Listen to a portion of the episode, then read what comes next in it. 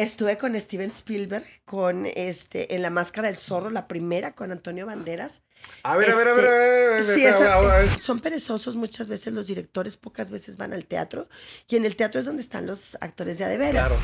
Ser artista del área que quieras. César que lo decía, César que lo ser decía mucho. alguien que piensa, que reflexiona sobre su tiempo y sobre su sociedad.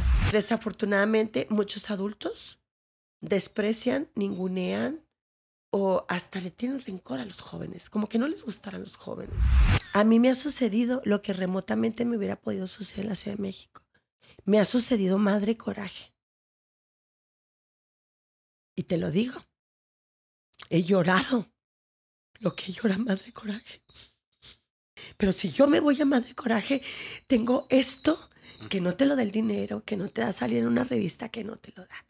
Te lo da estar donde no hay nada y puede suceder el milagro.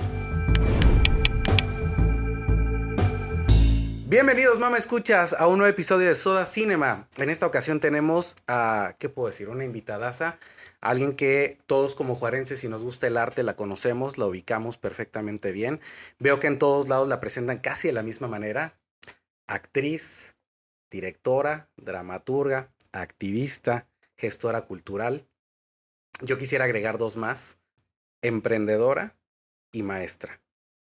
Perla de la Rosa, bienvenida a Soda Hola, Cinema, tu espacio. Gracias. Ah, yo bienvenida también. No, pues sí, gracias. Gracias. es la bienvenida Gracias por la general. recepción. Muchas gracias, Emanuel. Bien, gracias. Oye, este, pues primero, a ver, la pregunta es, ¿qué prefieres, cine o teatro? Teatro definitivamente, o sea, soy gente de teatro, pero el cine tiene sus ventajas. Me he divertido mucho haciendo cine. Este, es emocionante, pero es que el teatro te da otra cosa porque es presencial, le tienes ahí al espectador, es, el, es un arte vivo. El cine, ¿no? El arte es un arte visual, pero el arte vivo tiene que ver qué sucede frente a los ojos del espectador. Yo te lo pondré así, es cuando, ha sido un restaurante que te cocinan en la mesa. Sí, claro. Y es emocionante, ¿no? Bueno, así es el teatro. El teatro te lo hacemos en la mesa. Sí, el ver cómo te lo están preparando tiene un- Sí. una magia. Porque vas viendo el proceso. En el cine todo es fragmentado, haces minutitos. El cine es menor reto actoral que el teatro. Sí, definitivamente. Te puedo decir, muchos, sin ser buenos actores, pueden verse bien en el cine. Sí, claro. Ey, ey. Ya me mordiste, Ringo. espera. Es que aquí tenemos a un, a un visitante. Se emocionó y me mordisqué el pie. Si no, lo- ahorita lo sacamos, si no. Pero bueno, ese es mi otro lado, soy animalista, así que eh, nomás le dije cuidado porque los amo. Entonces, este, volviendo a eso, sí, el teatro es mucho más exigente, no te puedes equivocar, si te equivocas lo tienes que arreglar ahí mismo, es mucho más compromiso para el actor. El cine se hace en fragmentitos y te decía, cualquiera se puede ver bien en cine. Sí, claro. Tienes Porque tiempo la para edición, las, la las edición. escenas son cada vez son más cortas. La postproducción. Sí, sí, sí. Oye, yo me acuerdo que yo leí la, la, eh, la autobiografía de Buñuel, la de Solo un suspiro, de Luis Buñuel, y comentaba que, que él cree que tú dices, si tú vas a los toros, tú vas al teatro, tú- dice, la gente sale cargada de emoción, cargada de fuerza, ¿no? Dice, pero solo en el cine la gente sale como hipnotizada. ¿Tú estás de acuerdo? No, creo que conocía poco la experiencia del teatro. Suena, sí, claro. Sí. Era, era un cineasta Creo entero, que, ¿no? creo que lo extraordinario nos hipnotiza. Eh, lo que pasa es que hay cine malo que no te va a cargar nada y hay teatro malo que no te va a hipnotizar tampoco. Entonces, ante lo extraordinario, si estás ante un cuadro magnífico que te emociona, que, que, que se, con el que te puedes conectar, pues vas a salir hipnotizado. Este, ahora, depende qué teatro también, porque está Bertolt Brecht que lo que quiere es que no salgas hipnotizado, sino que salgas consciente. Entonces, depende qué estás haciendo, pero en cualquier momento lo que se exige es calidad, compromiso, Claro, calidad. este, eh, consistencia de los actores, ¿no? Y de todos los artistas. Ese, digo, los que escriben, ¿no? La literatura, pues te lo exige. Hay malos libros y hay libros gloriosos. Entonces, que también te hipnotizas y estás ahí pegado, ¿no? Oye, y ahorita aprovechando de... eh, el pretexto de, de esta plática pues nace a través de, de tu papel en Casandro. Felicidades, por cierto. Gracias. Eh, ¿Cómo te contactaron? ¿Cómo llegaron, cómo llegaron a ti la Pues producción? ha sido muy loco, es una historia que te juro que no me la invento. Eh, fui el último, eh, la última persona en hacer el casting, porque tenían meses haciéndolo.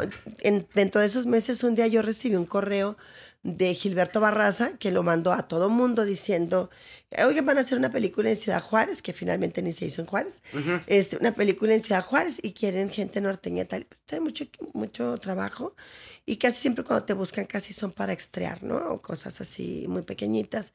Cuando tienes, estás ocupado, pues no, yo estaba con mucho trabajo y no lo, no lo atendí, dije, pues alguien más, ¿no? Como otros que dejé pasar sino que una noche este, me llaman a las 10 de la noche y era una amiga actriz eh, de Sonora y me dice, Perla, te están buscando.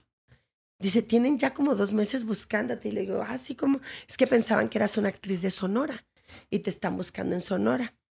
Este, le digo, ¿quién o qué? Luis Rosales. De, dice, no te puedo decir más, es una película grande. Este, eh, te están mandando ahorita mismo el casting. Ya se cerró, pero te van a esperar mañana a, las 12 de mediodía que mandes tu casting. Solamente te van a esperar a ti. Ya se cerró el casting, pero te quieren ver. Y yo, ah, sí, pues, ¿dónde me quieren ver? Pues sí, pues yo estoy acá. Pero bueno, total que ya leí el, el guion que me mandaron, las escenas que me mandaron. Y pues eran padrísimas, ¿no? Era una mujer tatuada, con el pelo rojo, rojo. Lo que la gente vio es la mitad de lo que era el personaje personaje era un personaje enorme. Realmente tipo Almodóvar, tipo los personajes de Almodóvar. Decían, hombre, una chica Almodóvar, una, una, una vieja Almodóvar, ¿no? Este, pero me emocioné muchísimo porque era maravilloso el guion. Y luego, pues, este, le hablé a Fanny Villa, que le dije, ¿no me puedes poner unos tatuajes? Me dijo, sí, hay unas plantillas y todo. Bueno, pues me fui, me puse tatuajes a las 8 de la mañana. Me fui a Soriana y me compré un este como fleco rojo, rojo. Y me fui con, este, se llama Miss Kat, una, luchadora que es amiga mía, una alemana que a lo mejor la conocen, Katrin, que está casada con el pagano. es, es, compañera del pagano. Y le dije, pues como ella tiene una sala llena de máscaras y cosas así, dije, déjame hacer un casting en tu casa. Y me dijo, sí, pues sí. Es casting de que te pones la cámara, te grabas y mandas el video. Sí, sí, sí, pero yo le pedí a un amigo que me videara y le pedí a Tulio Villavicencio que me diera la réplica y yo casi dirigí la película porque hice escenas en la cocina, en la recámara, acá. Bueno, me han dicho que hay directores que les molesta que tú hagas eso, que lo que quieren es verte sentada diciendo los textos. Ah, pues está cañón adivinar qué es lo que pues quiere cada uno, Pero yo sí me puse a dirigir la, la película, ¿no? O sea, hice la sala, la cocina, hasta sirviéndole café, hice todo, ¿no? Porque como soy directora, pues me puse... Es lo que estaba pensando. Hice hasta una escena en el baño y cosas acá, de, de, cuando está peleando con el hijo y que finalmente se hizo una escena en el baño, en el guion. Y la mandé y ya, pues pasó el tiempo, eh, pronto me hablaron y me dijeron que había quedado con el callback y luego este, me pidieron que fuera a hacer tres días de convivencia con Gael para ver si había química o sea, ahí pudo haber sido que no hay química. éramos tres actrices, una de Los Ángeles que además fue compañía mía de generación, ah, Julieta Ortiz. Después me di cuenta porque puso en su face que había ido a audicionar. Y yo dije, y la van a escoger por chaparrita, porque pues yo soy alta, ¿verdad? y ella es bajita. alta. Y este, pero bueno, había convivido ya con Gael y también, cosa chistosa, que hice truco, cuando te cuando tú te relacionas con la gente, no le estás viendo los pies generalmente, estás viendo la cara. Entonces, de pronto dijeron, una foto, una foto. Yo he estado siempre con él sentada y me llevé fletaps, ¿no? O sea, zapato liso para verme lo más baja, pero todas maneras me daba aquí. Y pues dicen, una foto, una foto. Y yo, este, pues doblé las rodillas así. Me puse así y me incliné todavía así para verme el tamaño de Gael, así como. Sí, porque él es chaparro, ¿no? Sí, pero yo doblé la rodilla así como traía una falda, pues no se notó y luego otra vez la cara así. Pues me bajé como 10 centímetros y ya salí con la idea de que no me iban a aceptar por alta, porque yo mido unos 72. Entonces dije, no, pues que ahí quedó. Pero nada que me van hablando que querían ya una entrevista con el director y ahí se dio, pero lo que es extraordinario es que en algún momento de, de, la, de lo del casting eh, me dijo Luis Rosales, es que yo te estuve buscando porque desde que me llegó, dijo, cuando me llegó el guion yo estaba en Colima, estaba frente al mar y leí, leí el guion y este, yo te soñé esa noche, te soñé que tú eras el personaje, pero ¿cómo me soñaste? Me dijo, es que yo te vi en el 2000 yo era chava, o sea, a lo que soy ahora, pues ahí era chava, ¿no? Eso que te vi con Joaquín Cosío en una muestra nacional en Tijuana. Le dije, sí, una pareja abierta, muy abierta. Me dijo, sí. y desde siempre me gustó mucho el trabajo de ustedes dos y siempre quería volverlos a reunir. Ya Joaquín ya estaba, ya, ya, estaba en el elenco. Dijo, yo siempre decía, quiero ver, volver a ver a esos dos actores juntos. Dijo, pero eso yo lo olvidé, sino que esa noche te soñé y dije, esa es la actriz. Y te empecé a buscar, pero no aparecías y pues el personaje mientras estuvo haciendo casting en Chile, en Argentina, en España, en México, en Colombia, ese personaje lo buscaron por todos lados. Entonces dice, y pues lo de siempre, no creen, porque él es de Tijuana, no creen que fuera de la Ciudad de México hay actores fuertes. Entonces, este, pues me costó trabajo convencerlos, pero finalmente recibieron tu casting porque ya estaban ellos como decidiendo como a medias, como que no era lo que veían. Cuando el director vio tu casting, dijo, ella. Y así empezó la cosa. Dijo, el director nunca tuvo duda. Lo que pasa es que los productores y Gael pidió eso de tener la convivencia. tiene sentido, ¿no? Y aparte Gael es productor, ¿no? No, es el, es el, productor, pero además porque pues era una relación madre-hijo, ¿no? Claro, sí, si no hay química y no te la crees al principio dices, no, esto no. Y, la verdad, él fue súper generoso, nos echamos unos cafés, contamos de nuestras familias, me contó de sus hijos. Claro, yo conozco a su mamá, en suerte, la bellísima Patti Bernal, que es su mamá, y también conocí a su papá. No, los, no lo traté a Patti, sí, eh, ligeramente, ¿no? Por encimita cuando te encuentras en los castings y en los trabajos. Y, a, y a Gael yo no lo conocía más que, bueno, sabía de él, siempre lo vi en pantalla, pero ya platicando con él, pues un chavo muy generoso, me trató muy bien nos reímos mucho. Me acuerdo que nos pusieron a hacer improvisación y yo le pegué, se me fue la mano y le pegué. Y dije, no, pues menos por pegándole, menos me lo voy a ganar. Y, pero nos cagamos de la risa. Ay, nos moríamos de la risa. Edgar es el que nos tira. ¿Sí puede decirlo series? Sí, ah, bueno, sí, entonces muertos de la risa. Sí, qué furris, Y entonces, este, pues salimos con un muy buen sabor. O sea, fue como mucha simpatía y todo. Y bueno, pues eh, pues yo siento que eso ayuda a que mi personaje ya en la filmación también fluyera. Pudiera fluir, ¿no? Oye, entonces, o sea, con, con Gael te quedaste con un, un buen sabor de boca de trabajar. Oye, yo a preguntar por el hecho de trabajar con un actor pues ya con una carrera internacionalmente reconocida, ¿no? Que también te trabaja tanto en Hollywood como actor en películas de Almodóvar, este, claro, pero mira, lo primero es agradecerle que, este, pues, una persona que no tiene la trayectoria en cine, la tengo en teatro. Bueno, tengo un Ariel, pero una vez, me una vez le dijo Ripstein justo a Luisa Huertas, la del diccionario, ah, sí. la maravillosa actriz, que se ganó su primer, bueno, su primer y único Ariel hasta ahorita, que fue por una, una película de él que jamás había recibido un Ariel por mentiras piadosas. Ah, de Ripstein. Sí, una vez más estuvo nominado y no se lo ganó. O sea, muchas veces nominaron a Ripstein y nunca se ganó el, Ariel. Yo ya no sé con cuál se le habrá ganado, pero seguramente como suele pasar, no con sus mejores películas. Creo que fue hasta principio y fin. Pero este, total que a Luisa le dijo cuando ganó su Ariel, dijo, bueno, compañerita, ahora te tienes que ganar el otro. Dice, porque sabes para qué te sirven los Arieles. Dice, para, para que hagas la portería de tus hijos.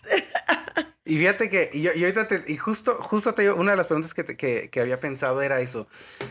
Eh, y con el otro, eh, mi otro compañero con el que hacemos el podcast, que es Genaro, él siempre me ha platicado de que dice, o sea, es que tú puedes ver la trayectoria de varios que ganan el Oscar jóvenes y la lógica es, ah, ganó un Oscar, ya su carrera va y a muchos no. O sea, un clarísimo ejemplo, John, eh, John Dujardin, el actor del artista. Ah, sí.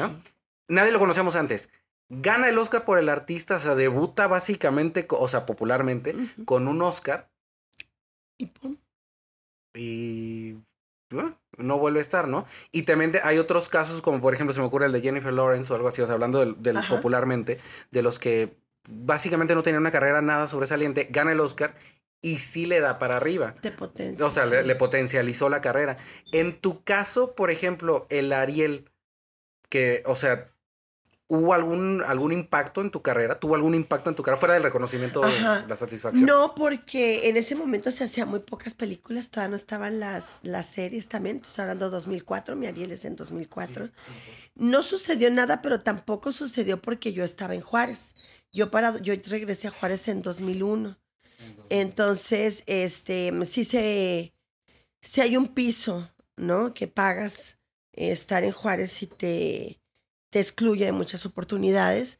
Y después yo una actriz acá, no estaba el rollo de que te el WhatsAppazo, que te me, un, una reunión Zoom como la tuve con Roger Ross, ¿no? Pues con Roger estábamos así en Zoom. O sea, él, él en Nueva York y yo acá en Juárez y hablando de la película y decidiéndose ahí. Antes era todo presencial.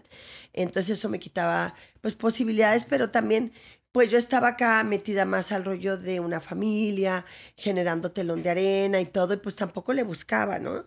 Porque es que a menos de que seas estrella, es difícil que lleguen a tocarte la puerta, ¿no? O sea, los que están están porque le talonean mucho. Yo eh, viví 20 años en México, este, Ah, mu- yendo a rato. castings, a todo. De hecho, me harté de eso.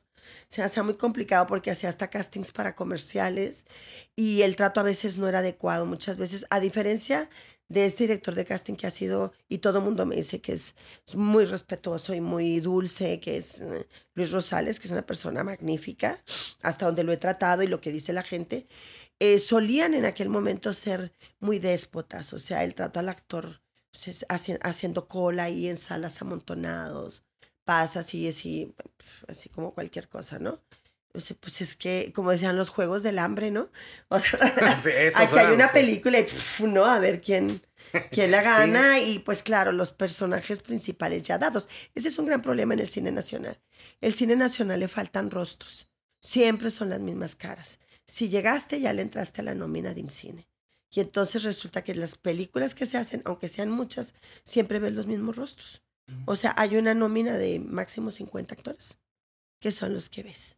Damián Alcázar, bueno, Bichir no, porque Bichir se fue a Estados Unidos. Pero los Pero, hermanos, los ¿qué otros, eh, Sí. Odiseo Da- y Bruno. Damia- este, Daniel, eh, Cosío, este Silverio Sí, Palacios. todo lo que se haga, Bueno, todo lo que se haga todo- son en ellos. Todo van, en, todo, van. ellos. Son, son magníficos, sí, son magníficos actores.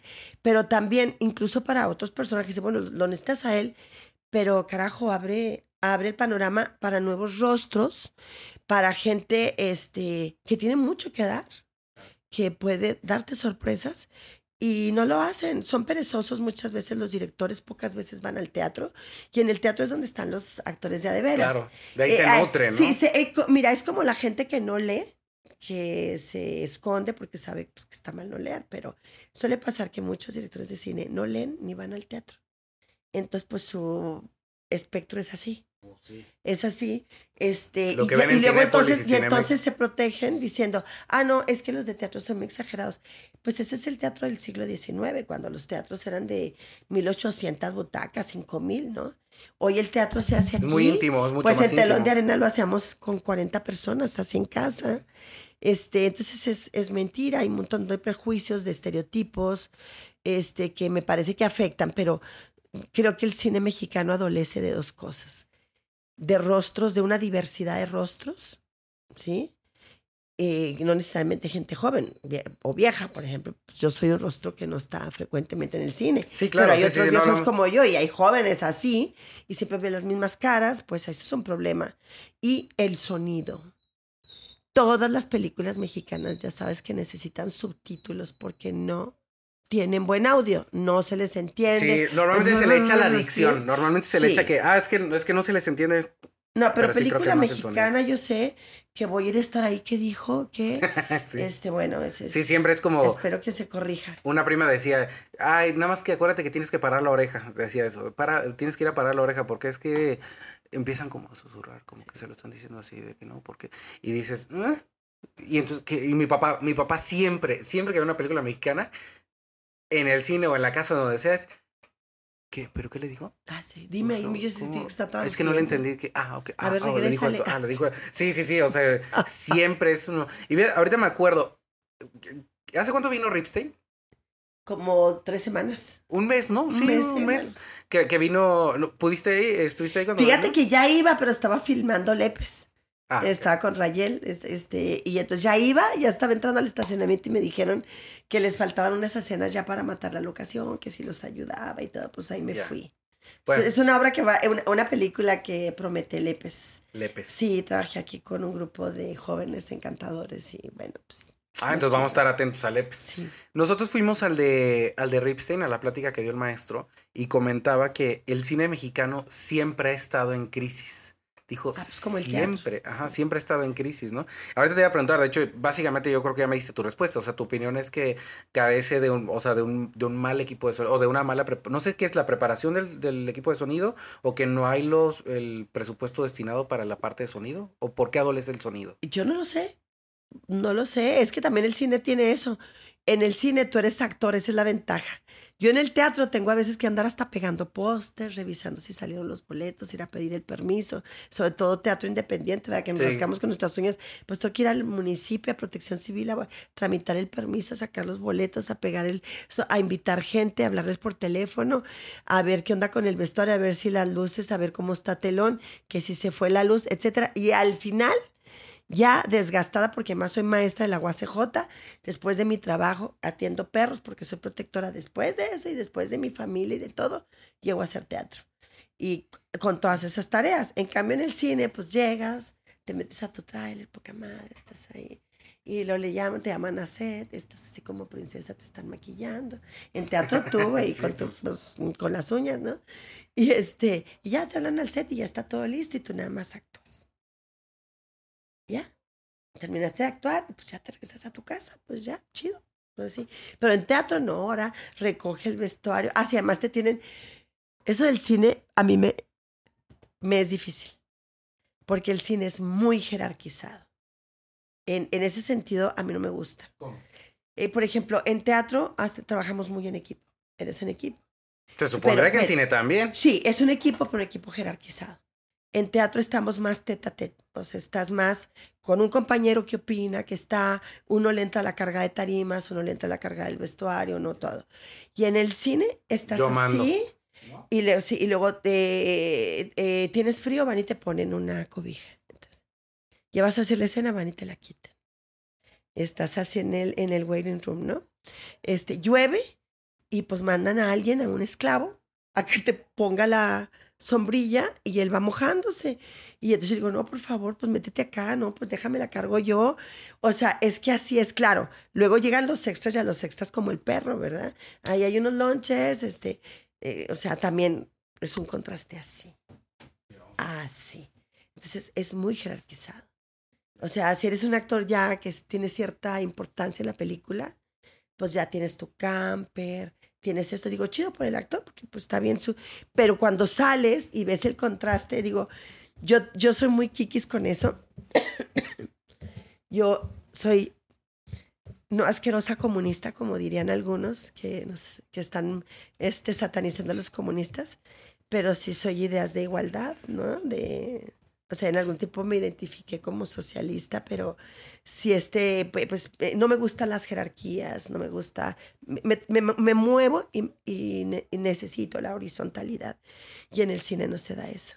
¿Y eso es algo característico de la industria del cine en México? ¿O es en. o- y ahorita que te ha tocado en- con el cine internacional, ahora con Casandro? Bueno, esta era una ¿lo ves película con equipo mexicano, ¿eh? Eh, Sí Sí, vino bueno, pero el fotógrafo, producción- el fotógrafo vino de Barcelona y Roger, pues Roger es un hombre eh, increíblemente sensible porque, bueno, es afro, es gay, entonces es un hombre que ha sufrido la marginalidad en sí mismo y les, estos, eh, eh, estas exclusiones, ¿no? Este, es- este estar ahí marcado y claro que es totalmente abierto. tal- Sin embargo, pues son las maneras de operar. Esto que te digo sucede no nomás en la película de Casandro, hice una serie para HBO, así está organizado el cine.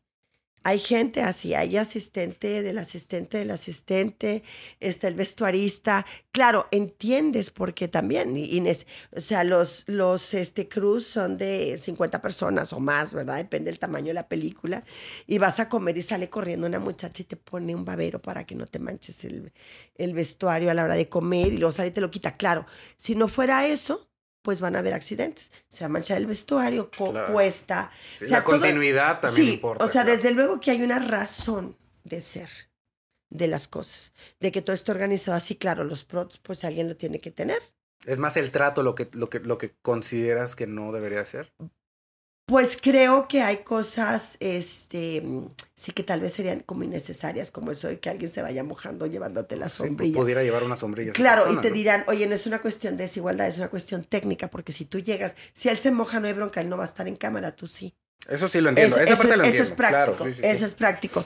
Pero pues es que cada quien tiene sus maneras, ¿verdad? Entonces a mí eso como que me incomodaba y decía, por amor de Dios, métete aquí porque me siento muy mal, ¿no? O, es, o que te, alguien te recoja las cosas. Pues no, yo dejaba mi vestuarito colgado y todo. Y pues insisto mucho con el tema Montessori, ¿verdad? O sea, el ser responsable de ti mismo, independiente, todo eso. Y pues el teatro te da toda esa cancha. Es más, el teatro necesita que tengas iniciativa y que cargues y que hagas más de lo que te toca. Que aportes. Hay gente en teatro que tampoco lo hace tampoco lo hace. Yo me acuerdo, no es hablar mal de mi amigo, pero me acuerdo que cuando hicimos justo la pareja abierta, muy abierta, pues que es que yo era la directora, ¿verdad? Con Joaquín Cosío. Y luego pues iba un asistente y viajamos con muy pocas cosas, que era como una escalera y algunas maletitas y cosas, ¿no? Pues ahí íbamos el yo así, y Joaquín caminaba delante de nosotros con un ganchito en el dedo y así llevaba su traje y su, su mochilita. Y entonces así, ¡ay! Le decíamos el divo, el divo de Juárez. El divo. Pero claro, es que tenía razón también, pues yo soy el actor. Tengo que estar descansado. Y sí. Pues quién pues era la directora. Es que el problema es que yo era directora y actriz. Entonces, ¿quién me manda, verdad? También él tenía su argumento, él tenía su argumento. Pero la mayoría de los actores no se meten camisas de once varas como lo he hecho yo. O sea, y yo creo, como yo también soy formadora, ¿verdad?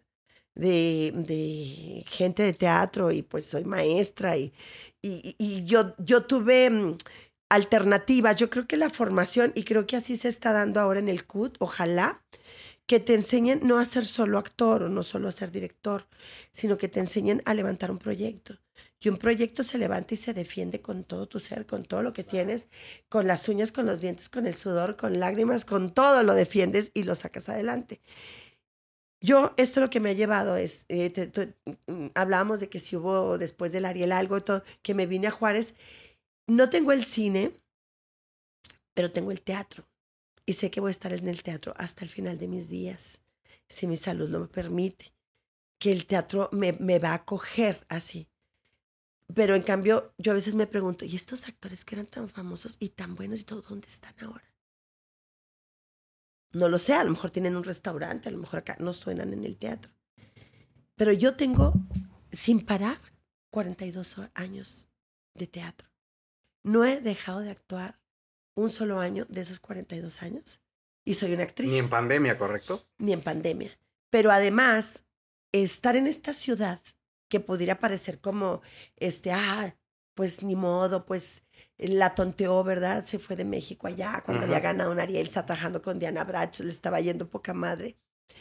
No porque mm, depende cuál es tu horizonte.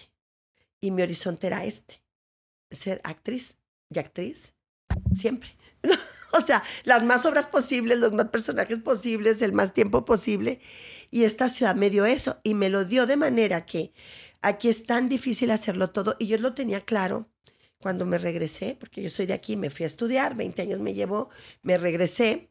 Digo, salí, salí en cuatro de la escuela, pero me quedé a trabajar y eso fue parte del aprendizaje. Este, aprendí a ser productora, aprendí a ser vestuarista, sé coser, sé cortar, o sea, sé hacer vestuario, sé hacer luces, sé, eh, con el audio me meto menos, este, pero he diseñado escenografía, tengo premios de escenografía, eh, me puse a escribir, tengo un premio nacional de dramaturgia. A Italia, inclusive te han traducido a, eh, al italiano, ¿no? Sí, al italiano, al griego, al alemán, al inglés. Tengo varias traducciones al portugués. Este, sí, me ha ido bien ahí. Entonces, ¿qué es lo que he podido hacer?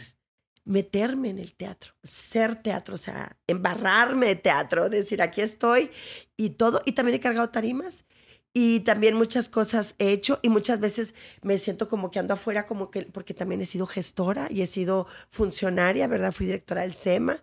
Este, soy activista, tú lo dijiste, activista por la cultura y todo eso es posible gracias y fue lo primero que platicamos al subir las escaleras a que Juárez era yo no sé si hubiera empezado esto cuando regresé porque ya regresé hace casi 20 años. Ya tengo casi 20 años sin moverme de Juárez. Y este, cuando subimos las escaleras decías tú, es que Juárez ya ahora sí tiene tráfico. Bueno, yo lo pude hacer en un Juárez que todavía no tenía estos embotellamientos donde se te va la vida. Entonces, pues pude ir a pegar pósters, pude ser funcionaria, pude ir a, a, tramitar, a gestionar, a pelearme, a ser activista, a hacer todo porque la ciudad lo permitía. Ahora cada vez las horas me duran menos, ¿no? Pero esta ciudad me sacó de la especialidad porque creo que levantar proyectos em, que parecieran imposibles, como el que hemos levantado con Telón de Arena, que es un proyecto de teatro independiente, requiere que le entres a todo. No hay sitio pues para la especialidad. Hay, muy hay unos cuantos pesos. Nadie se puede dar el lujo de ser divo. Sí, hay, unos, hay unos cuantos pesos, hay mucho jale y se necesita mucho corazón y entrega para hacer algo digno. Y entonces, pues en esas estamos. Y eso me lo dio esta ciudad y soy muy feliz. Cuando me dicen, ¿qué sigue? Yo creo que es tu pregunta. Yo, yo te iba a decir, más que una pregunta, ahora sí que no, no tanto un comentario, pero fíjate, yo tenía algo, porque se me quedó muy grabado la primera vez que, que, que vi esto de ti. Que ya tiene años, no me acuerdo hace cuánto y por qué lo vi. Pero cuando ganas el Ariel, el que te entrega Alcázar, que es el por nubes, Damián, ¿no? Damián. Se me quedan muy grabadas tus palabras. ahorita las apunté porque dije, no quería que se me pasan. La ciudad mártir a la que parece que Dios le ha vuelto la cara. Y lo dices eh, en un momento qué bruto, o sea, estás pero muy desencajada, o sea, digo, he oído tu historia de, que no esperabas ganarlo, que para nada, que si hasta te ibas a ir al baño y que, y que dices, ah, ese es mi nombre, y que, ah, caray, o sea, órale, voy. Digo, todo ha sido como de chiste, como lo de Casandro, es como un chiste, que, que, eres el último no casting, creo, ¿no? Ajá. Que, que eres el último casting y te cae, pues así yo, o sea, como, pues que cayó. Pues sí. Y, y lo de Juan Ruiz que cayó yo no puede ser. Y luego dices, pero se me queda muy grabado cómo dices de esto de Juárez, porque yo, yo sé tu amor a Juárez y los que te conocen y los que están ahí, trabajan contigo, están alrededor tuyo, saben tu amor a, la ciudad y sabemos, sabemos que Telón de Arena, que, que sabe que lo haces con un equipo más, eh, eh, también no es, nada más un proyecto tuyo, pero bueno, que, has, liderado. Que has liderado Cabrera, Guadalupe Lamora. Correcto. Y, otros compañeros actores, ¿no? Correcto. Se me quedó muy grabado que dijeras la palabra la ciudad mártir a la que parece que Dios le ha vuelto la cara. ¿Por qué te salen esas palabras particularmente en ese momento? Porque es 2004 yo había regresado en 2001 y estaba todo el estupor del, del feminicidio este, todavía negándose, todavía lo negaban era toda la campaña de este Juárez es amor, de este somos más que nuestros problemas y cállense, se están ahuyentando las inversiones. El gobernador Patricio Martínez, eso, mm, ¿no? Patricio Martínez. Este, cállense, es que, es que no es cierto, las muchachas andan de fiesta, andan, andan de paseo en, sí, ellas se lo buscaron básicamente, ¿no? Sí, ellas realmente están vivas, pero están pasándosela muy chido. Y entonces era todo esto y era la responsabilidad a mí me parece, siempre he sentido, los premios son como las quinceañeras en mucho. Eres flor de un día, ¿no? Pues ya tienen el premio, que chido la fiesta y todo. Y luego, ¿qué pasó? Pues sí, pues como una quinceañera, ¿verdad? A mí nunca me gustaron las quinceañeras. las ceremonias, te lo juro, sinceramente, no significan para mí nada más que la oportunidad de dar un mensaje. La gran oportunidad, eso sí. Que está padre ganártelo, sí, pues te soba el ego, ay, qué chido que les gustó mi trabajo, sí, está chido. Pero luego algún día les dije, cuando me gané la medalla Víctor Gorras con banda, dije, pues está chido que te digan que eres chingón, güey, pero pues luego tienes que hasta gastar para venir a recibir el premio, por favor. A la siguiente persona que le dé la medalla Rascomanda, por lo menos denle un premio en económico de algo, porque somos artistas siempre con la, el Jesús en la boca, claro. de que no tienes lana, que nadie te compre el papel. Se la pasan pidiéndote el trabajo gratis, ¿sí? Este, que te pagan, te quieren pagar tres pesos, no tienes seguro social, no tienes nada. Yo sí, porque soy maestra universitaria, porque soy privilegiada, pero la mayoría no. Y luego te dan un premio y qué bonito para que te digan que qué chingón es tu trabajo. Y luego, pues hasta tuviste que gastar, como yo. El Ariel, pues fui, pero me, me costó y me dolió ir a pagar a Dilars un vestido decente para ir al, porque era un evento que en, Bellas Artes y todo, y yo hasta decía, gastar boletos de avión, en ese momento yo no tenía dinero, no tenía trabajo, estaba aquí con mi marido y pues como acomodándonos, él es maestro de la UACJ, este, y pues era que pagar los boletos y luego dejar a los niños, porque bueno, el primero al primer niño no tenía el segundo todavía, y era todo un movimiento, pero bueno, lo hice porque muy empujada por mi esposo, me dijo, ¿cómo no vas a ir? Héctor, pues ¿qué, qué vamos a gastar? Pues sí, pero hay que ir. Este, Sí, bueno, ya. yo pensaría igual así Pues como, sí, pues "Ay, sí. hay Y luego yo decía, y cómo", ni me lo van a dar. Mira, ya con que me nominaran, ya gané. Claro, Ya gané, ya gané. Pues ya. reconocimiento. Pero no, pues total que ahí fui y hasta el traje en dealer, sí, buscando a ver que algo que me viera bien y que no costara mucho, pero bueno, ya vas. Y luego empujé que el Rascón Banda les diera. Ahora les da un premio de 50 mil pesos. Ah, y, bueno, quiero, y pues que- y quiero decir que estoy muy contenta porque este año se lo dieron al maestro César Cabrera. Ah, Acaba de ganarse la medalla Víctor Hugo Rascón Banda, más que merecido, toda una vida entregada al teatro, este, a generar, él sí es maestro, generador de, gente fue de maestro teatro, nuestro. maestro de ustedes, es- ustedes lo conocen, es de una Sí, gran sí, entrega, y pues aplauso No, felicidades. a César Cabrera, de veras, estamos muy contentos por eso. No, más que, más que, no, pues más que pero, merecido. pero lo que te decía, cuando, volviendo a tu pregunta, es que cuando tienes esos minutitos, tienes la posibilidad de visibilizar algo. Claro. Sí, lo han hecho grandes.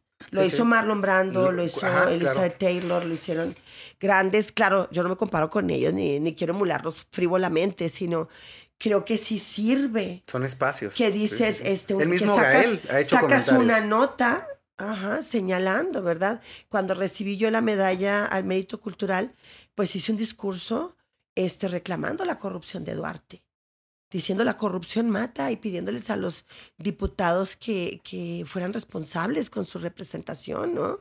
Que de la manera que nos representan. Y así surgió eso, una frase muy dolorosa. En, Juárez en ese momento era el problema de Juárez frente al mundo.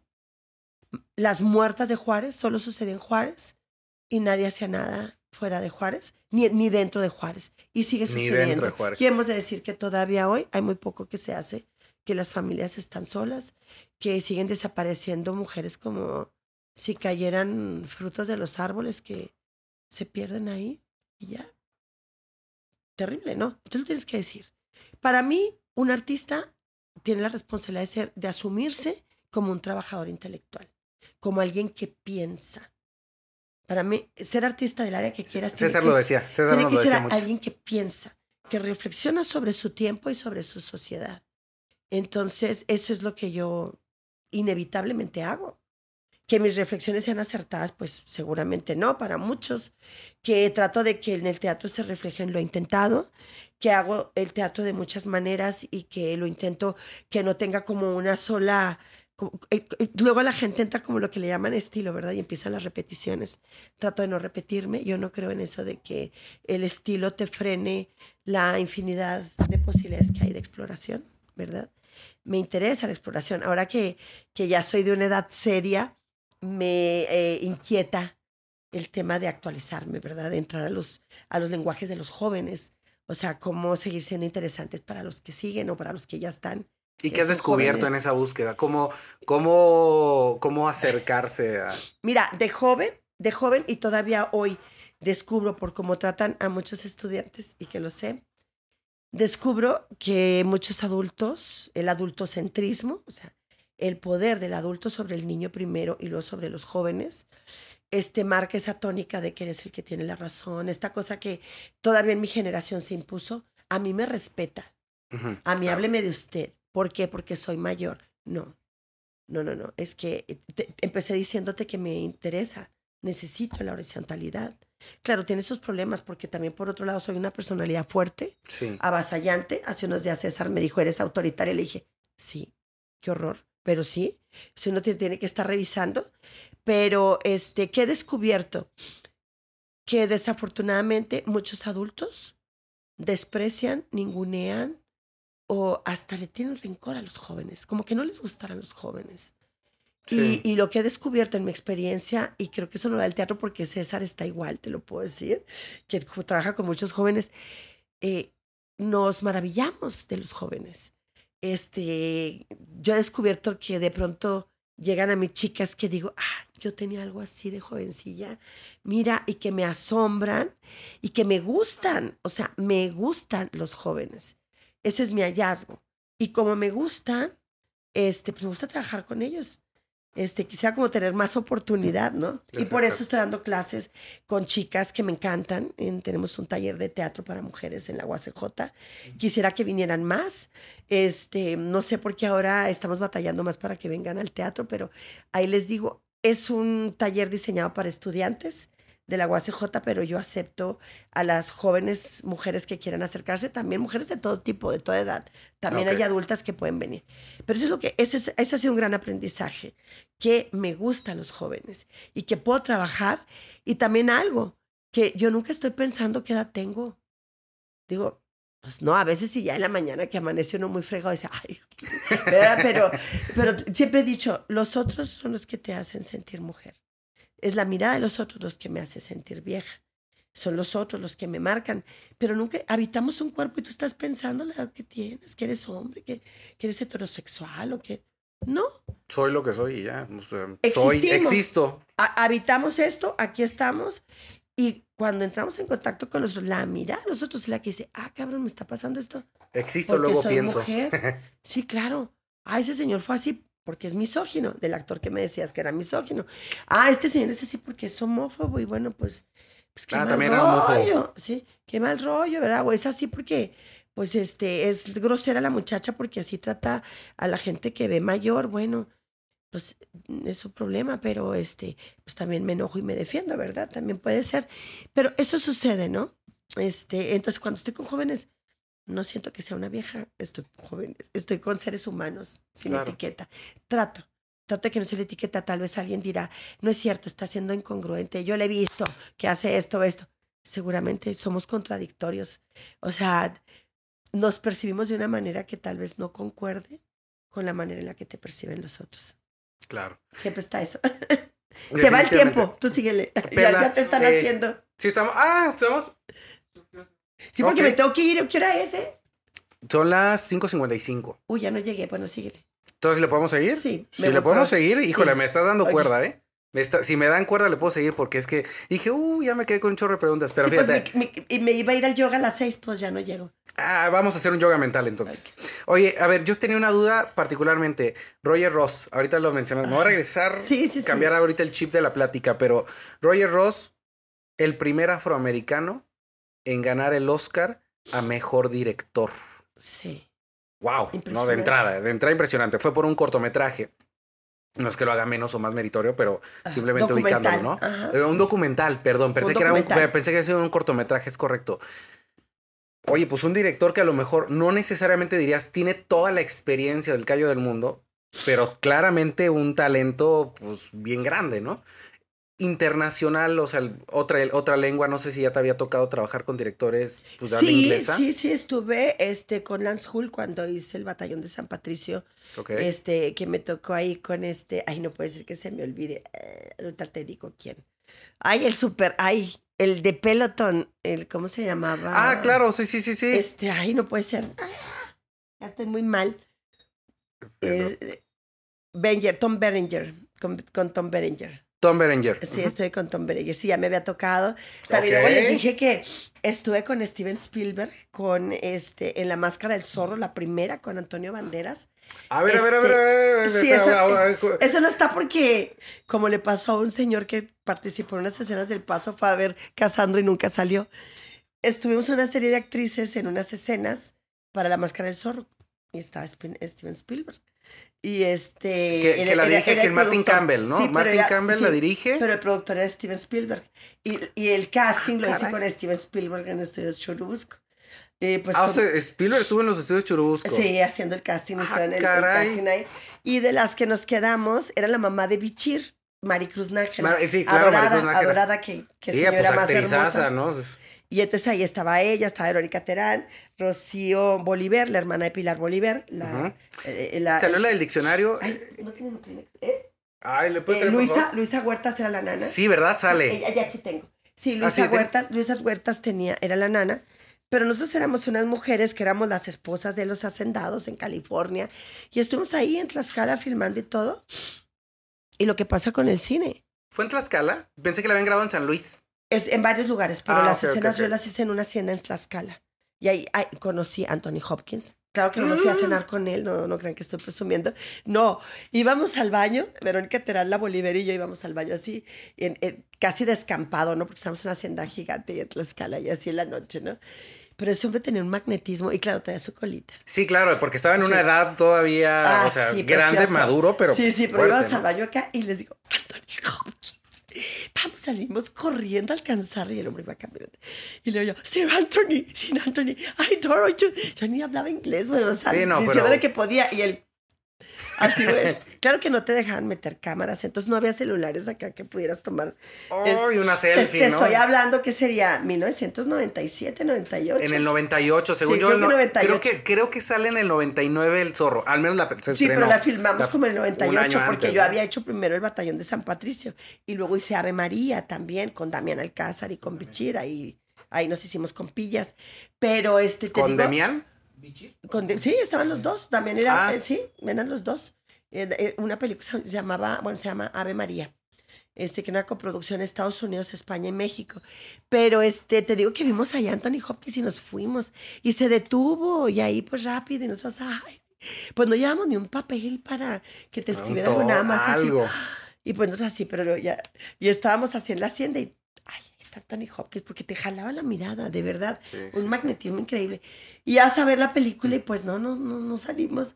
Sí, creo que sí sale nuestro crédito. Recuerdo que sí, al último salen los créditos. De, de las diferencias de actuar en teatro y cine, ¿no? Yo me acuerdo que con, Sí, porque ahí si no sirve, pues te cortan. con Jiménez Cacho, creo que fue en una entrevista, eh, vi de él que Y se decía. quedó muy largo. Creo que con cabeza de vaca. Creo que cuando Ah, grababan sí. cabeza de vaca, él platica que este, dice, ahí aprendí un poquito la diferencia entre actuar en uno y otro, porque pues actuabas, das tu máximo, ¿no? Ay, va, toca mi escena, ay, ya me estoy destrozando. y- Increíble, es que cuando él platica, pues siempre está Sí. como moviendo las manos y todo eso. Y platica y luego dice que para darnos cuenta que, ah, no, pues que la cámara no nos apunta a nosotros. O sea, realmente estamos haciendo todo para que puedan grabar a esta otra persona. Entonces dice, pues ya ni para qué, o sea, pues si le haces, lo marcas, dices, pero pues para qué, te, ¿para qué te deshaces, ¿no? La cámara está acá. no. sí, que dicen que está fuertísimo. Oye, pero, ¿y qué es ver a Steven Spielberg ahí sentado? Bueno, no estaba sentado, estábamos como en el, en- en- más bien él iba caminando y nos interrogaba y nos preguntaba, estamos así varios. Digo, no era para ningún papel así guau, ¿verdad? Era, digo, sí estaba padre el papel, pero era un papel este, menos que secundario, o sea, salíamos en tres escenitas Sí. ahí, casi, casi de bola, pero sí teníamos diálogo. Y entonces, este, pues un señor así bajito, pues con barba, bien, con cara de judío. y llegaba y ya pues te empezaba a hacer dos, dos, tres preguntas, le comentabas, ya le platicabas y ya, y luego pues ya te llamaban. Sí, nos llamaron Wow. a lo que es el callback, hicimos unas improvisaciones y luego ya nos quedamos. Ya, así fue, fue sencillito. Oye, no, pues qué gran paréntesis. Regreso a la Sí, pregunta de, de pero, Roger pero eso estuvo si me increíble, ¿eh? preguntan a Steven Spielberg, ¿conoce a Perla de la Rosa en México? Te va a decir que no. No, pero pues cuernos, la historia Éramos es muchas, sí, los con personajes, pero nos quedamos visto. esas cuatro actrices. Wow, padrísimo. Sí. De hecho, la otra no era ni actriz, es, es, este performancera. La actriz era su hermana, Pilar, pero la que se quedó fue Rocío. Rocío Bolívar, sí. de esas historias, ¿no? De Sí, que... que- de como que la veces- Yalitza, ¿no? Sí, es lo que iba a decir, justo el ejemplo más claro, se quedó ella así, así pasa. Oye, y, pero Roger Ross, trabajar con Roger Ross, ¿cómo es el, cómo trabaja Roger Ross? O sea, ¿cómo lo viste trabajar? ¿Cómo es alguien que pone una atmósfera este, de trabajo que tú digas, "Mm, placentera, exigente, o es de los relajados, de los que te deja crear, te, te marca todo? un hombre muy, muy dulce. Eh, no, yo, yo sentí así como una super conexión, este, muy abierto. eh, tuvimos muchos ensayos, varios ensayos, pues, donde él pedía cosas. Luego muy sutil, de pronto yo, pues, hacía cosas que, que me parece que eran más evidentes, ¿no? Como más, y él decía, no, más suave, casi como nada, ¿no? Entonces me estuvo conteniendo mucho. Este, bien, o sea, contenerte también, porque luego también, como vienes del teatro, Sí, me Sí, imagino, ¿no? Como sí. esos... pero había como, yo creo que lo que hubo siempre fue un hilo de mucha simpatía. Em, para hacer el personaje, él me contó que este Yocasta era una mezcla entre su madre y la madre de Casandro, porque él cuando hizo el documental sobre Casandro, que entrevistó a Casandro, este, se dio cuenta que había mucha afinidad entre sus madres. Y él me contó, me empezó a contar cosas maravillosas de su mamá y, sensacionales de veras. Una, de una vez que su mamá lo defendió, de donde lo estaban bulleando y todo, y, que la, y la- lo maravilloso que era la madre. Y esa tarde yo recuerdo muy que estaba conmovidísima. Y hasta lloramos juntos, así como que de lo que me contás que me decía, es que mi madre me conmovía. Yo nada más recuerdo que le dije, gracias, le dije, "O- ojalá, ojalá tenga la capacidad de reflejar un poquito el alma de tu madre, el alma de estas dos mujeres maravillosas que me acabas de compartir. ¿Cómo te preparaste para, para el papel? Pues yo creo que me sirvió mucho tener como esas conversaciones, recibir cómo era, todo. Pues, mira, yo soy como de que investigas el personaje, mi manera de trabajar. Ajá, pensaría investigas el personaje, lo nutres, lo nutres con detalles y luego llegas en blanco ahí. Ok. Sí, porque el estímulo te lo da la situación y el actor, el otro actor. Yo lo que hago es llegar a bailar con el otro actor. Como el otro actor baile, bailo yo. Con toda la carga de lo que aprendí del personaje. Pero que me ponga a hacer esto o aquello, no. Ah, eso lo hablo con mis actrices. Ese, hay actores que diseñan y que hacen y ensayan gestos. Y Yo no soy de esa escuela. es, yo soy de una escuela vivencial, donde el asunto es que yo compro toda la información del personaje como mía, yo soy el personaje. Y así como yo, Perla, no estoy pensando, ah, voy a hacerle así para que estoy con la conversación, pues tampoco un personaje. Un personaje llega y está frente a su situación. Claro. Y responde a esa situación desde todo lo que la actriz, no el personaje, sabe que es. Eh, Tavira tiene algo que me encanta, que lo considero uno de mis maestros, a Luis de Tavira, que dice, muy importante, ¿no? Dice, el, el actor sabe, pero el personaje no. Mm. De hecho, yo creo, eh, yo no creo en, eh, no lo sé, se, claro, eh, te estás metiendo con personajes como el Guasón y esto que de lo de Joaquín Phoenix y todo, pues estás, estás jugándolo. Pero fíjate bien, lo estás jugando días antes. Yo juego antes el personaje. Empezó a meterme como a sentirlo, pero no a prefigurar y, y, me va bien porque luego resulta que llegas al set y ya la cosa es otra. Con prefigurar te refieres a, por ejemplo, ya tener como ciertos gestos como decir, marcados. Sí, en este momento voy a hacer acá y me voy acá. Eh, hace poco vi también una vez un, una entrevista con Alcázar y él decía, nunca repitas la escena. O sea, cada vez que hay corte, no estés repitiendo y repitiendo. César lo decía en ensayos, así en una Tienes la oportunidad de hacerlo diferente. Cámbialo. Tienes la prueba otra cosa. Tienes la oportunidad de hacerlo diferente, prueba otra cosa. Entonces, eso solo surge si estás ahí sin prefiguración. Mi entrenamiento actoral fue eso. No prefigurar, tienes que estar ahí, claro, con todas las circunstancias del personaje, que es su background, o sea, qué es el personaje que lo hace, y está enfrentando una situación frente a otro que es su estímulo. Mi clave es que el otro es muy importante para mí. ¿Qué me está diciendo? ¿Cómo me lo está diciendo? ¿Cómo me está viendo?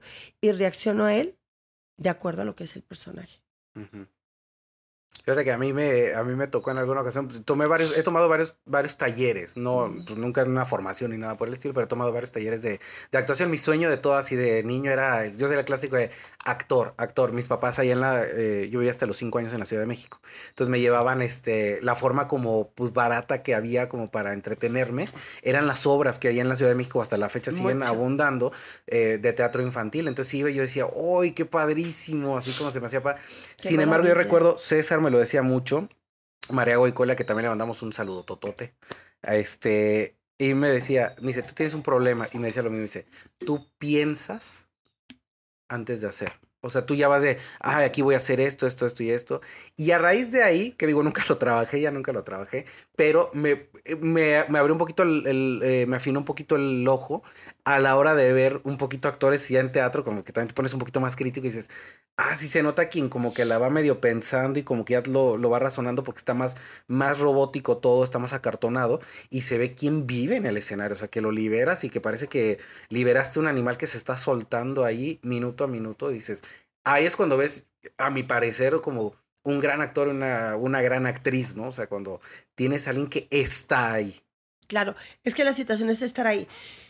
Previamente, ¿qué haces? Pues entender el personaje. Es decir, hay cosas que Perla haría que no hace la mamá de Casandro. O las cosas que mamá de Casandro tiene que hacer que no hace Perla. ¿Sí? Pero, este, claro, si yo entiendo ya el personaje, pues dejo que fluya. Para mí, yo lo comparo nado, ¿verdad? es como te tienes que echar el clavado y nomás avanzar. la abrazada es técnica, ya lo supiste, ya sabes la abrazada, ya Uno no va nadando pensando la abrazada. Sucede, sucede. Y vas, y vas, y vienes, y vas, y vas. Es decir, estás en la sensación. Entonces yo creo que se abre una atmósfera ¿verdad? En, eh, me parece hasta osado hablar tanto de cine porque mi experiencia es de teatro, pero hablaré, que, habla, hablaré de la, de la atmósfera, de la burbuja de la ficción. Entonces uno entra a la ficción y tiene que habitarla y entonces tu entrenamiento actoral te dice cómo hacerlo.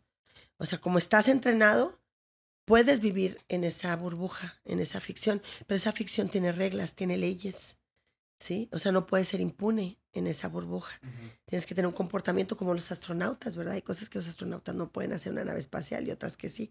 Pues así hay un personaje que está, eh, pertenece a la ficción y una actriz que pertenece a la realidad. Entonces, esa actriz debe quedarse afuera o estar de manera intermitente, nada más como con el piloto automático para resolver lo técnico, ¿verdad?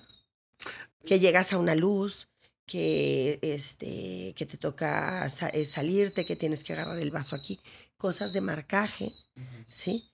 Que esos las sabes tú como actriz, pero el personaje los toma, lo toma desprevenido. Claro, y, y tú, por ejemplo, de que has, y que, que, normalmente tienes varios roles, ¿no? O sea, generalmente estás de, de, a veces, no sé si te ha tocado tal cual, de dramaturga, de directora, de actriz, ¿no? O sea, de que armar todo el escenografía, no sé hasta qué, qué tantos roles has llegado a tener en una sola producción, hablando ahorita, por ejemplo, de teatro. Eh, ¿Cómo divides todas, o sea, como todas esas mentes de hasta aquí llego mi parte de director y ahora tengo que ser actriz, ahora ya tengo que pensar como directora, ahora tengo que pensar como la dramaturga, que a lo mejor reescribo estas cosas? ¿Cómo divides cada rol cuando, al, cuando en el momento a lo mejor tienes que ser uno, o sea, sí, bueno, puedo ser directora y involucrarme con el audio, involucrarme acá, decidirlo, decidir la escenografía, hacer la escenografía, porque la quiero que sea mi, mi dispositivo de dirección, ¿no? Pero este, lo que sí es muy complicado es actuar y dirigirte. Alguna vez me dijo Luisa Huertas, es que yo no podría autodirigirme. Yo creo que sí desarrollé una habilidad de ver el todo ¿sí?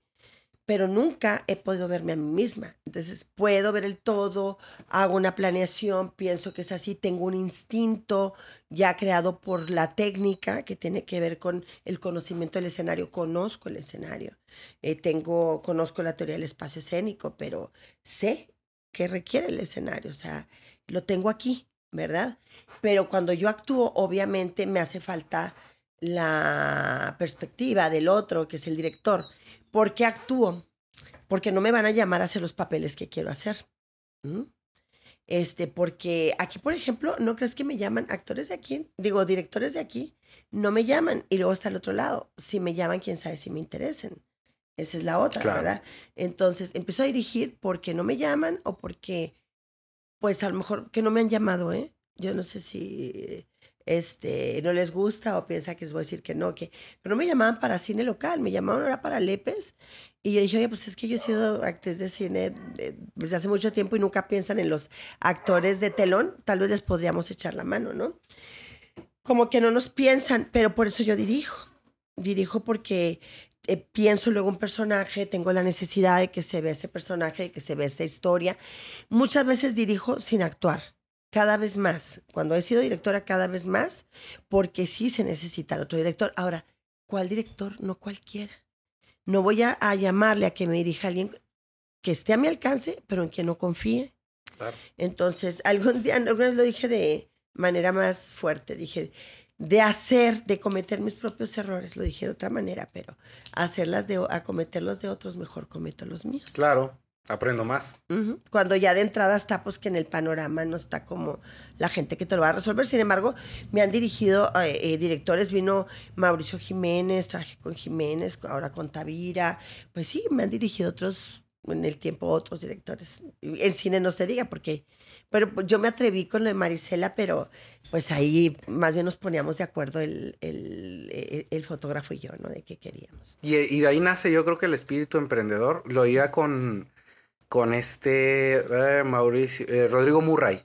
Rodrigo Murray en una ocasión vi en una plática que dijo, ser actor es ser emprendedor. Creo que así lo dijo, o ser artista es ser emprendedor. No me acuerdo cuál de las dos. Pero lo comentaba por el hecho de que, pues que muchas veces tú te vas a tener que hacer tu propio trabajo. O sea, si no lo hay. Yo, yo, me, yo me acuerdo que tú has platicado tu historia de, de cómo empezaste. Personalmente me impactó mucho, por eso es que me acuerdo. Porque tú dijiste, a ver, parafraseado, ¿no? Pero creo que es vamos a por ahí, que tú dices, o sea, quiero empezar a hacer teatro, no, no veo cómo, y dices, me memorizo un monólogo con una silla, es que lo he platicado varias veces, y, y, me voy y empiezo a decir, oye, este, pon la cena, yo pongo la obra de teatro. O sea, contrátame y va y... Era teatro en tu casa. Teatro en tu casa, y ahora le voy, voy, y que se me hizo una idea genial porque es un claro ejemplo de decir, pues que cuando tienes ganas le encuentras. No digo que querer es necesariamente querer es poder, como que nos vende ya mucho que querer es poder, que no creo necesariamente que ese sea el significado, pero sí creo que bueno, y si quieres, pues algo buscarás y en una a cierta escala le encuentras. Y en ese caso, pues tú hiciste No, totalmente de acuerdo porque por eso te decía, es importantísimo que las escuelas te formen para que sepas hacer de todo. Porque si te quedas así eh, de brazos cruzados a que te llamen para un personaje, pues no no, no, no, no va a pasar o va a pasar muy poco, ¿sí? Entonces, pues eh, yo en mi caso, pues tenía que mantenerme y aprendí vestuario. Hoy está aquí, acaba de llegar el director con el que trabajé mucho, con José Luis Cruz. Trae un montaje, él fue también uno de mis grandes maestros, este, un gran director que, claro, me tomó como actriz, pero luego, pues me veía acá que necesitaba chamba y pues, oye, ¿quieres ser mi asistente? Pues de asistente, que hazme producción, producción. Yo un día andaba con muy poco dinero, le dije, yo te hago el vestuario. ¿Cómo? Yo, yo sé coser, aprendí en la secundaria. Y empecé a, coserle vestuario y a ir acá, este, pues, córrele, haz y luego ponte y de todo. Con, con, este hombre aprendí a producir, con él me, me, como me dio la oportunidad de entrarle a todo, este, para darme trabajo, pues hice de todo. Hice gestión cultural con él, trabajé con él en el Museo de Antropología de México. ¡Wow! ¡Qué padre! Sí, llevamos cosas, hicimos cosas del Cervantino, trabajé cosas internacionales. O sea, ahorita que sacan un festival internacional tan chafa, yo digo, bueno, ni lo que yo hacía en el, en el Museo de Antropología de México, ¿verdad? bueno. Luego no saben los currículums de la gente. Por eso dicen tonterías, ¿verdad? Ahora que traíamos lo de la golondrina, te querían vender un mamotreto ahí, este, un pegote sin sentido de Alberto Espino, como que algo nunca visto y que es tan subjetivo el arte, no señores, o sea, hay trayectorias y hay, hay conocimiento y hay técnica y eso era nada. Era lo que decimos una pendejos y le dan 38 millones de pesos y luego te dicen, te discuten, como si tú no supieras lo que cuestan las obras, como si tú no supieras, tengo 42 años haciendo teatro, ¿cómo no voy a saber qué significan 38 millones sí, menosprecia, de pesos? se menosprecia, ¿no? Sí, y dices, te saco mi currículum.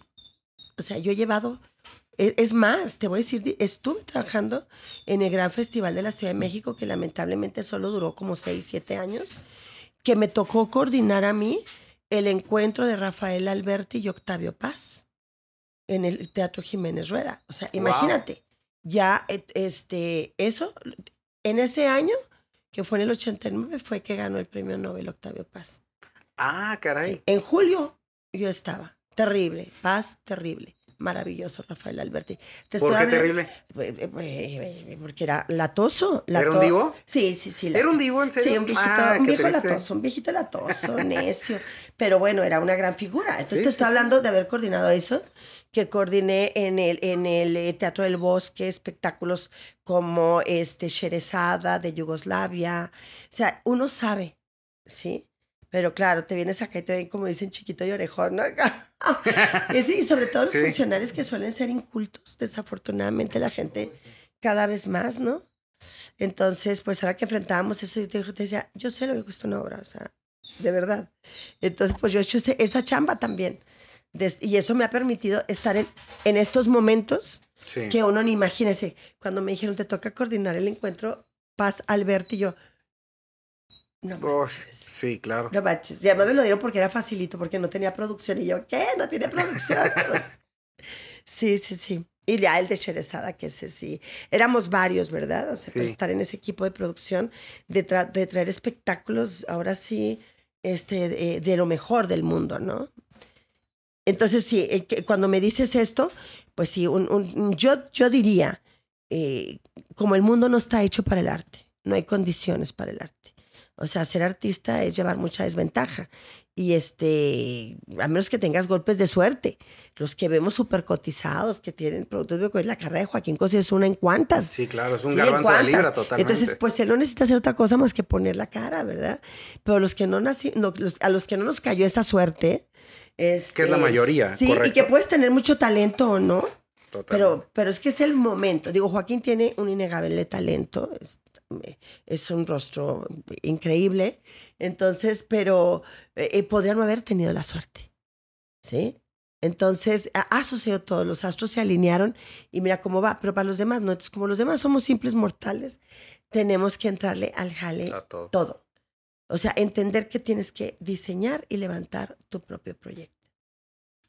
Tú una, eh, se me quedó muy grabado, lo apunté porque dije, esto creo que es algo que me gustaría mucho preguntarte.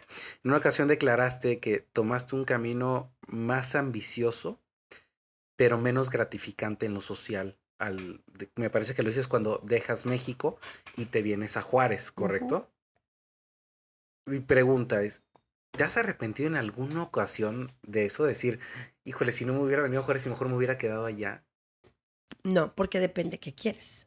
Claro, sí, sí, sí. Este, yo hago un teatro que intenta una transformación de esta ciudad. Eso es ambicioso. Sí. Es ambicioso. Claro. Ahí es cuando te digo, tenemos políticos chafas o hemos tenido políticos chafas que ya no entran a la dimensión del poder. ¿Sí? Por ejemplo, te pongo, ese ejemplo. En la dimensión del poder, hay un personaje en la literatura que se llama Calígula. Luego lo toma Almer Camus y hace em, este, Calígula, la obra de teatro. Y cuando yo leí Calígula, que Calígula, este, pues es el gran emperador romano, ¿no? Y pues es, eh, quiere todo, es insaciable. Y le preguntan, ¿qué quieres? La luna. O sea, lo imposible. Esa es la dimensión del poder. El poder se tiene para alcanzar lo imposible. El día que los políticos entiendan eso, pero no son políticos son mercaderes, son mercenarios. Es gente sin talento y sin capacidad la más de las veces. Hay excepciones, ¿verdad? Pero la más de las veces que no tienen armas para defenderse en el mundo real, que no le pueden aportar a la sociedad en el mundo que estamos nosotros, y entonces son como rémoras, parásitos, este, viven de pseudo representarnos, ¿no? Porque son incapaces de vivir por sí mismos, tienen que vivir de las costillas, estar chupándonos y, este, y es la manera de vivir. Pero bueno, esa es la dimensión del poder. La dimensión del arte es muy semejante. El arte, el arte este, tiene, eh, eh, la ambición del arte es inagotable, es como Calígula. Eh, yo creo que los grandes artistas, los genios, yo no me considero un artista, lo digo coloquialmente, los artistas deben, es que es como hablar del oficio, pero la dimensión del arte para mí es una utopía es algo que no se puede alcanzar, pero solo deseándolo puede suceder lo increíble. O sea, solo en la locura de la entrega como Van Gogh, ¿no? Este, como otros artistas, eh, al extremo de la locura. No quiero decir que para ser genial tengas que ser loco, pero la historia está llena de esa pasión. gente que se sale de la caja. ajá, pero de una pasión este, inconmensurable, que es una ambición que no se sacia con aplausos, que no se sacia con dinero, que no se sacia con reflectores, se sacia sucediéndote. A mí me ha sucedido lo que remotamente me hubiera podido suceder en la Ciudad de México. Me ha sucedido madre coraje. Y te lo digo, he llorado lo que llora madre coraje. Está metida y no enloquecido sé, que soy perla, pero si yo me voy a Madre Coraje, tengo esto que no te lo da el dinero, que no te da salir en una revista, que no te lo da. Te lo da estar donde no hay nada y puede suceder el milagro. Por eso no me arrepiento. Jamás hubiera hecho el Madre Coraje en México. Jamás hubiera hecho Lady Macbeth en México. Tiene su rollo, digo, me emociona más del coraje, porque... Lo, lo puedo ver. Sí, Este, ¿qué sucede? Alguna vez una, una amiga sabia me dijo, Perlita, más vale ser cabeza de ratón que cola de león. Justo te lo quería preguntar. Así te lo quería preguntar, literalmente palabra por Sí. palabra. ¿Qué opinabas? No quiere decir que cejes en la ambición creativa. Claro, no, no, no. Quiere decir que sepas leer, donde puedes abrirte un espacio. Y yo lo entendí así. Donde no hay nada puede suceder todo. Y esa era la, gran aventura. Y esa es la gran aventura, este, como ir a la luna. Como ir a la luna. Es decir, buscar lo imposible. Todo te dice que es imposible hacer teatro y más imposible hacerlo en Juárez. Pues está sucediendo. Entonces depende dónde está tu horizonte. El, el horizonte es cambiar esta ciudad. Es imposible, es imposible, podemos decirlo. Y no. Cada acción que tenemos, eh, cada día puede estar encaminado a cambiarla o a generar la indignación y la politización y la conciencia para que algún día suceda. Y eso fue mi horizonte. Y ahí volvemos al tema de esa noche en el Ariel.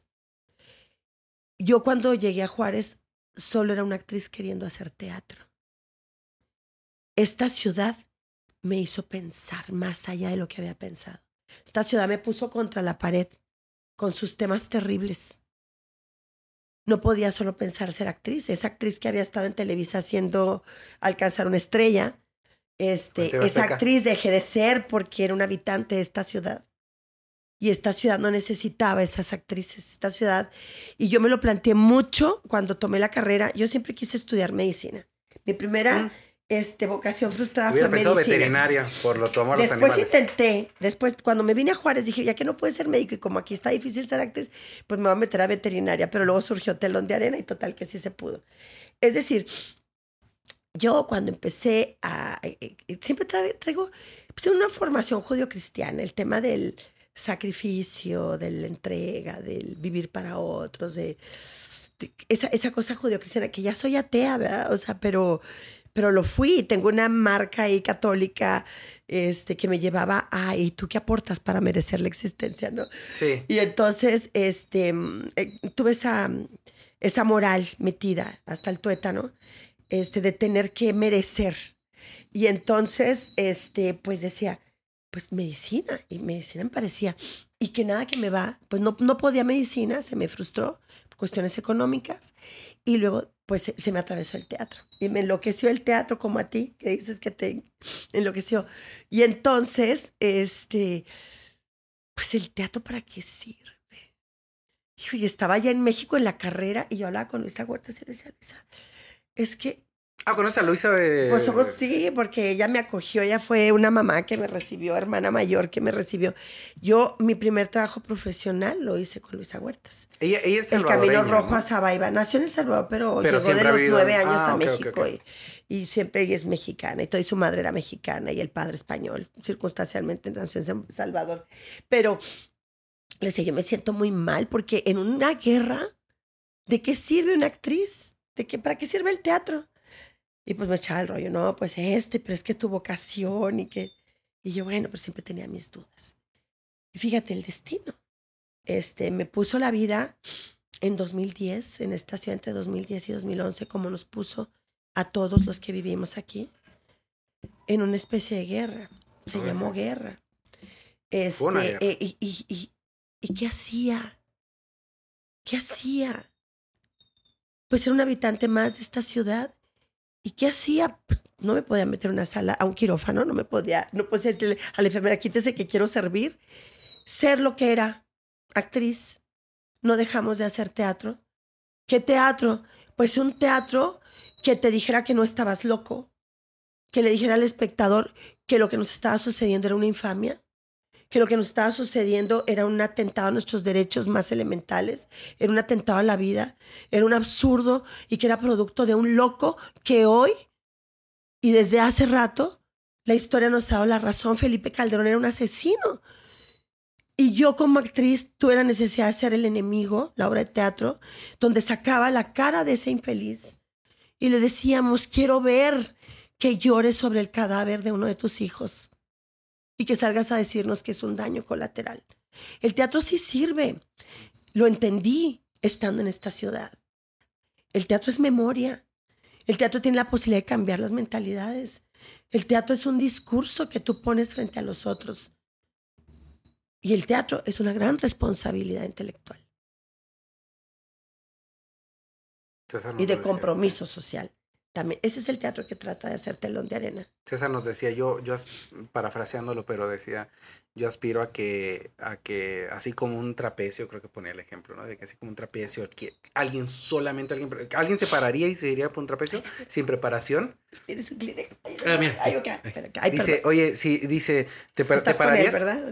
Sí, ¿te pararías así en un, en un, este, en un trapecio? Todo? No, ¿qué harías si sabes que vas a caminar en un trapecio? Te prepararías, ¿no? O sea, lo harías con responsabilidad. ¿Por qué? Porque, oye, pues es que tiene que tener una, esto tiene que tener una disciplina férrea para que lo puedas hacer. Decía, así yo aspiraría a que, a que el que se para en un escenario lo haga con esa preparación, con, la, con esa mentalidad, esa fuerza y decir, ¿sabes qué? O sea, si me voy a parar en un escenario, me voy a preparar. O sea, voy a, voy a ir bien. ¿Por qué? Porque no, me voy a no voy a tener la irresponsabilidad de pararme en un escenario, de tener la oportunidad de estar ante un público, independientemente de la cantidad, y hacerlo mal, ¿no? O sea, se me queda muy grabado esa forma de, de expresarlo porque es una forma bien fuerte de decir, prepárate, no lo hagas.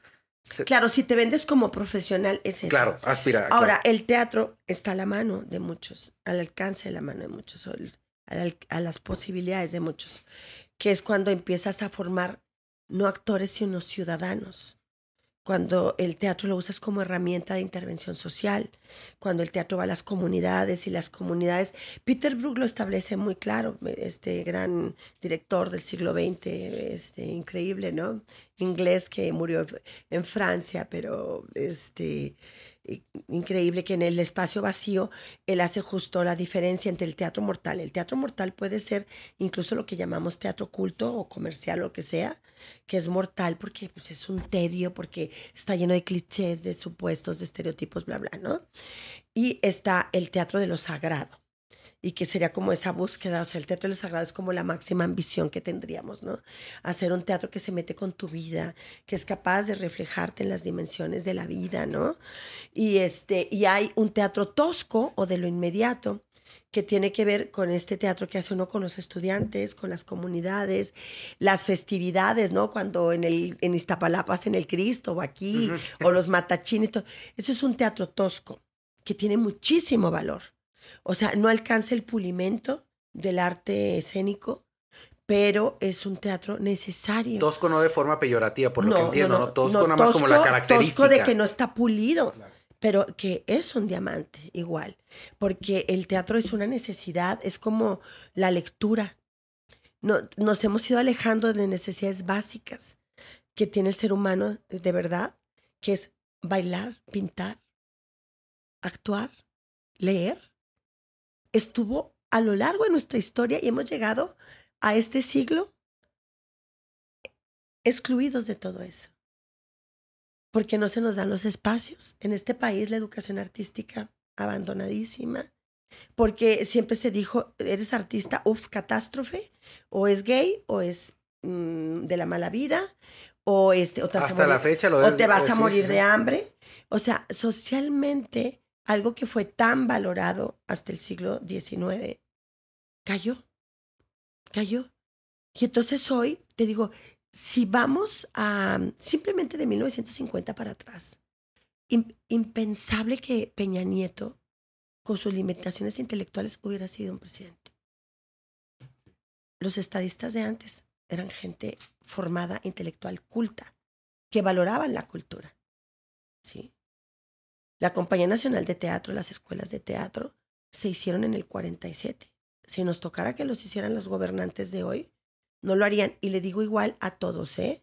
Tanto la derecha como la izquierda, tan manos va una como con otra. Incultos. O sea, antes de 1950, este, un gobernante como la que tenemos, como los que solemos tener o los que hemos tenido, impensables. Se exigía más, se lo exigían ellos. Claro, era otro tipo, no eran democráticos tampoco, pero eran gente que tenía una investidura y se comprometía en algo con ella, ¿no? Entonces, así, así es esto. Una, una pregunta que me surge, eh, viendo lo, crítica que eres, una maestra, la maestra María Mercado ahí de, del TEC de Monterrey, una super maestra, nos decía algo que me acuerdo cuando lo comentó, me hizo pensar mucho. Dijo, siempre culpamos al político, ella era politóloga, culpamos al político como si el político viniera de un estado donde salen los políticos, como, ah, del estado. De, otro este planeta, ¿no? Exactamente, o de otro planeta. Ah, es que todos vienen de ahí. El problema, pues, está en ese estado, está en ese otro planeta, ¿no? Dice, se nos olvida demasiado que los políticos vienen de las mismas calles de las que venimos nosotros. Claro. Entonces dice, cuando culpamos a un político, muchas veces nos hemos puesto a pensar que, oye, yo vengo también, también de, de esas calles. No, no, nunca lo dijo como diciendo, ah, nuestra culpa, no, pero decía, o sea, ¿por qué se da? ¿Será que el tema de que tenemos a los gobernantes que merecemos? ¿Lo pondrías con esas palabras? No necesariamente. Sí, es cierto. O sea, cuando vemos a los políticos, esos salieron de la sociedad. Y fíjate lo que pasa con Morena. Morena es este, un fue un movimiento de gente que quería sacar al PRI. ¿Sí? Que queríamos que se acabara eso. Yo no me, yo no, ahí tengo, ya la voy a cancelar. Este, creo que ni nunca me registraron porque nada más fue afirmar, ¿quieres que se vuelva partido político? Pues fui, dije que sí. Pero era un movimiento que aglutinó a mucha gente que estábamos hartas, gente decente, mucha gente decente, claro. Este, yo creo que la mayoría con esa expectativa cuando ganó, y lo dijo mi marido un día, dijo, pues Morena ganó las elecciones, pero perdió el partido, porque para ganar se abrió la puerta a muchos indeseables, a muchos que sus propios partidos ya no les daban juego, que estaban hasta derrotados dentro de esos mismos partidos. Y hoy sigue en ese camino del error. Tú no puedes construir algo nuevo con los mismos. ¿Y quiénes son esos mismos? Cuando tú dices, ¿qué pasó con todos esos ciudadanos que queríamos un cambio? ¿Se corrompieron? Yo no. Muchos no. Muchos estamos ahora contra la pared que dice, ¿qué onda? Pero si queremos un cambio, ¿por qué le estás llamando a ese perista y a ese panista? ¿Por qué están ahí? Si nosotros le apostábamos a otra cosa, que los núcleos pervierten, porque no es cierta la democracia, porque llegaron y tomaron decisiones, y para ganar se vendieron, como se vende el alma al diablo, y entraron, entonces, ¿qué? Digo, Cavada, otros ahí, este, de otros partidos. Sí, ¿verdad? Lo que dices para poder, cine Para poder ganar. Claro, porque es, que es eso, es que es, que es perder el horizonte. Se pierde el objetivo. ¿Qué quieres? Ganar. ¿Ganar para qué? Ganar para ganar. Ganar para ganar. Como la flor más bella del ejido. Así concursan no tienen la dimensión de lo imposible, volvemos a lo mismo. Claudia Chembao no va a ser ni Xochitl Galvez, asco. Este, digo, asco todos los que venden la posibilidad de cambiar nuestras vidas para bien y la venden por un triunfo. O sea, tú no vas a ganar con priistas porque los acaba de invitar o sea, un señor horroroso que una vez este, nos dimos un rollo ahí mediático cuando yo gané la, la, medalla Rascomanda y que se indignó porque señalé a Duarte y la corrupción. Ese señor ya está, el otro día lo oí en el radio, qué horror, ya le dijeron que se entre las, a las encuestas, un señor Rodríguez Giner, que su abuelo es muy orgulloso, que su abuelo fue militar y luego otros militares y todos siempre dentro del presupuesto. Y, este, y entonces con esos señores ¿Vamos a hacer un México distinto? Claro que no. El mismo, ¿no? Claro que no. De entrada. Entonces, ¿qué es lo que sucede? Se pierde el objetivo. Se pervierte. Sí, todos somos México. Ellos son mexicanos. Ellos son mexicanos y son y lo que sucede es que eso te sigue revelando lo que muchos han dicho y se ha dicho por mucho tiempo. El PRI nos impregnó de una manera terrible que es una perversión que casi la traemos en los genes. O sea, está en la impronta de las relaciones sociales de este país. Todos los políticos tienen eso. Digo, el PG tiene cosas muy buenas, cosas terribles, y lo que tiene claramente es un priista ahí. Sus cosas buenas y sus cosas malas vienen de una formación de un priista. Sí.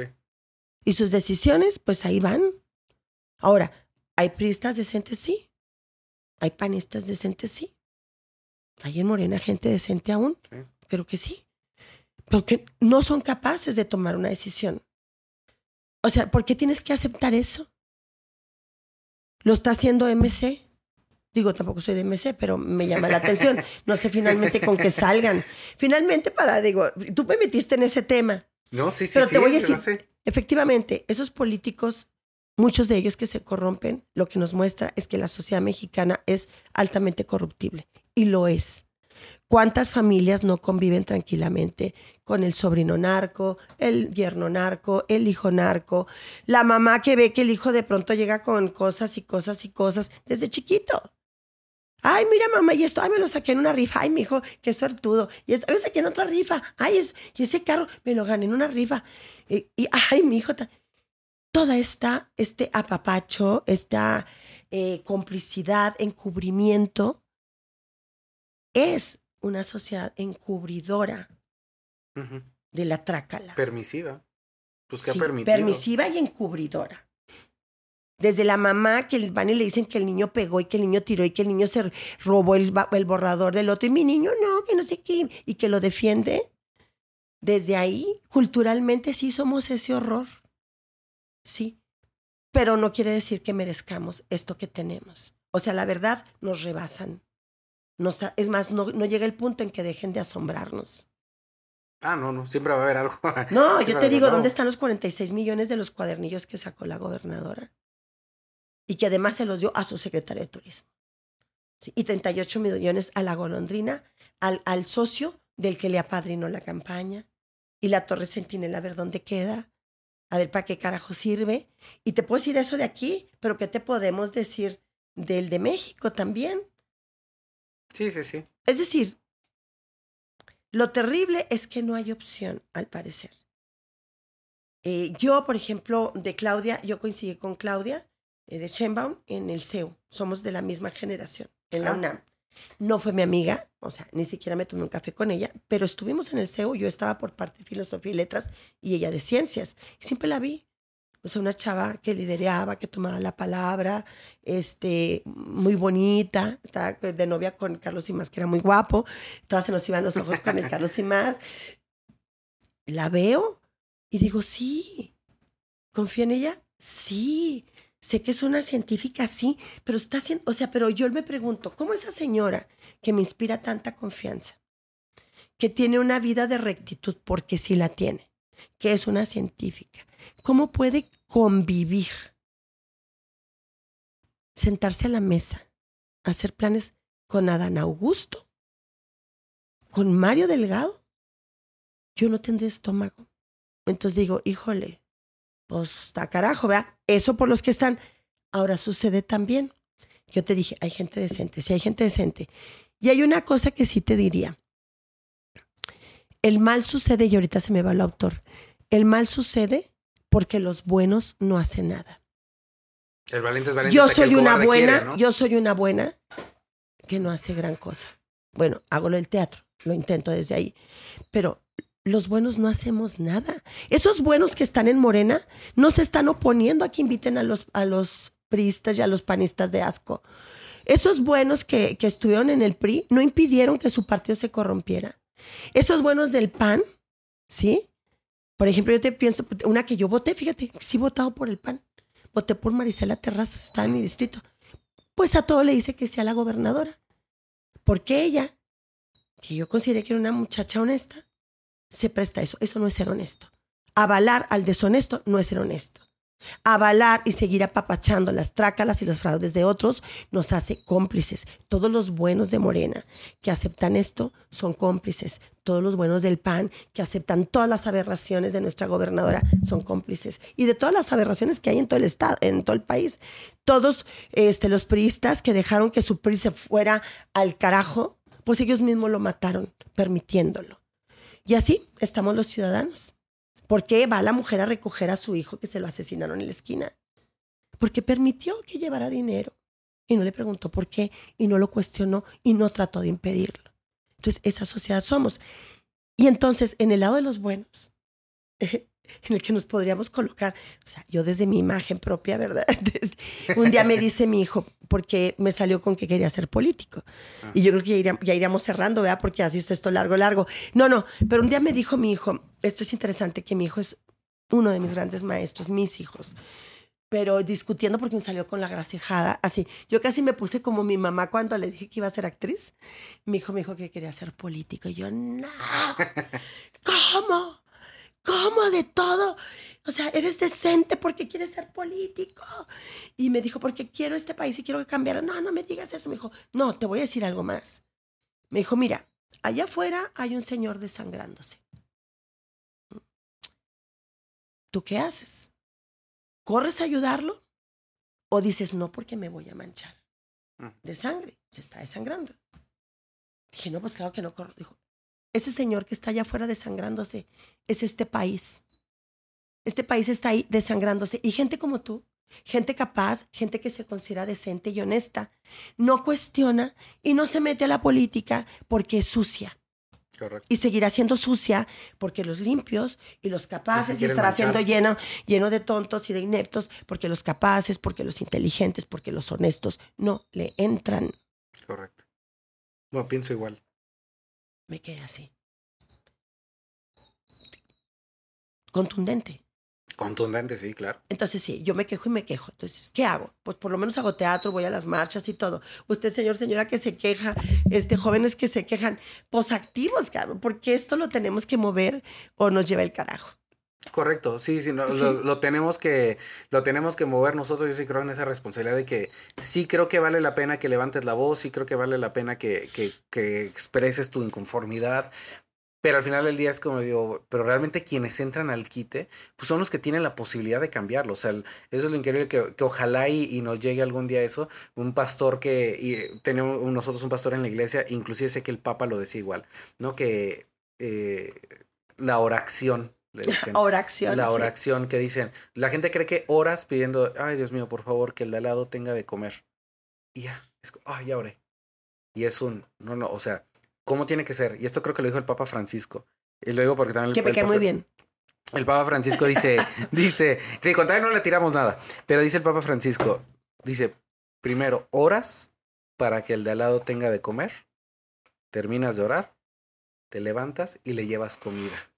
Dice, así funciona la oración. Claro no diciendo, porque le, el pastor decía, le atribuimos poderes mágicos a la oración, como, y voy a pedir, y ya, ya pedí, ahí está, ya hay protección. Y ahí es cuando entra el problema de, no, no, o sea, no seas huevón, o sea, párate y haz lo que está en ti, tampoco hagas lo imposible, pero sí la parte que está en ti. Oye, tú puedes, eres una persona honesta, eres limpia, eres fuerte. Pues la verdad es que, y le quieres entrar, éntrale porque ahí es donde puedes hacer el cambio. Tú sí puedes hacer el cambio. Fuera de los demás, no, no digo que sea poca cosa, pero al final del día realmente no va a tener el impacto de alguien que sí pueda tomar una decisión y sí cambiar pues, la forma de vida, impactar la forma de vida que, que vaya que nos hace falta. Mira, así como la vida se construye de instantes. Acabo de decir esto y esto ya no existe. Sí. Sí, el ahora es, el clásico, un segundo ya. Sí. O sea, el presente es ese instante, pero ese instante hace historia, ese instante ha hecho una historia humana. Así, las acciones mínimas, pequeñas, pueden labrar la transformación. Ser responsable con tu perro, ser responsable con tus hijos, ayudar al que esté a tu alcance, salir a regar la plantita, no tirar agua, este, estar fiel a tus principios. Estar consciente, estar consciente de la, del momento cero en el que estamos con el tema del planeta. Eso no es chiste no es chiste. Entonces, trabajar ahí, este, las pequeñas acciones, si yo riego mi plantita, el vecino, si yo no suelto al perro para que ande ahí abandonado y luego lo atropellen y luego vaya y muerda a un niño, o que, o que no sufre el animal, si dedico mi vida a en pequeñas acciones combatir el sufrimiento de otros y el mío propio, la transformación puede ser Puede suceder. Claro. Pero tenemos que construirnos como una sociedad así. Y creo que somos una sociedad todavía muy lejos de, de ser ciudadanizada. Ciudadanizada. Perdón que tome tanto tiempo y que haya tomado tu espacio. pero este siempre es una opuertunidad para platicar, para platicar con, con la gente de, de, lo que realmente nos mueve en la vida. Les puedo contar también del teatro y todo, y legoteca y lo que quieras, pero el, el asunto es aprovechar la conversación. ¿De qué hablamos? No me van a tener aquí todos los días. Entonces, pues ahí disculpen los rollotes, pero los invito. Dijiste que era, ah, que, era, que era activista. también, Les voy a dar unos, unos, avisos como el, el parroquiales. parroquiales.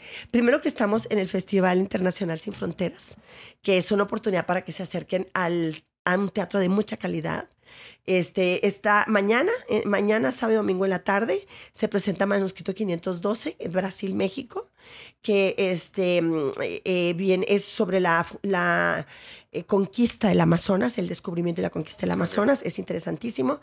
Y luego, sábado y domingo, tenemos matiné para niños lleven niños, por favor. Claro. Y entonces, pues nos dimos cuenta, pues que sí, estaba carillo el, el precio, porque es 250 a la entrada, y dijimos, bueno, vamos a hacer esto que el adulto paga, pero el niño entra gratis. ah, padrísimo, padrísimo. Entonces, eh, un adulto, un niño, gratis. A fin de cuentas son dos por uno.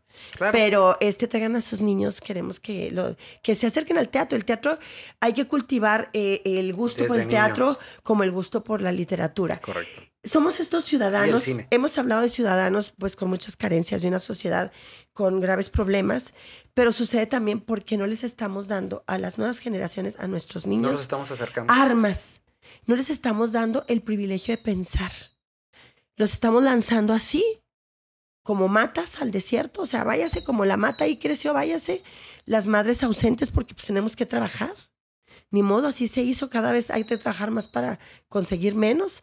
Pero los niños se están quedando creciendo ahí con el celular, como ahí, este, sin control, con la... Sí, sin supervisión. sin supervisión, pero tenemos que darles opciones y lo más, de verdad, orientar, darle el privilegio a esos seres humanos que están así, de los que dependen de nosotros, la capacidad de pensar, de tener criterio, de poder elegir y sobre todo de crecer con la noción de libertad, que puedan oponerse a los horrores, que puedan ser esos ciudadanos que continúen y hagan es que ya no puedo decir transformación porque ya se la amachinaron los de la 4T. El, digamos, la evolución. La evolución.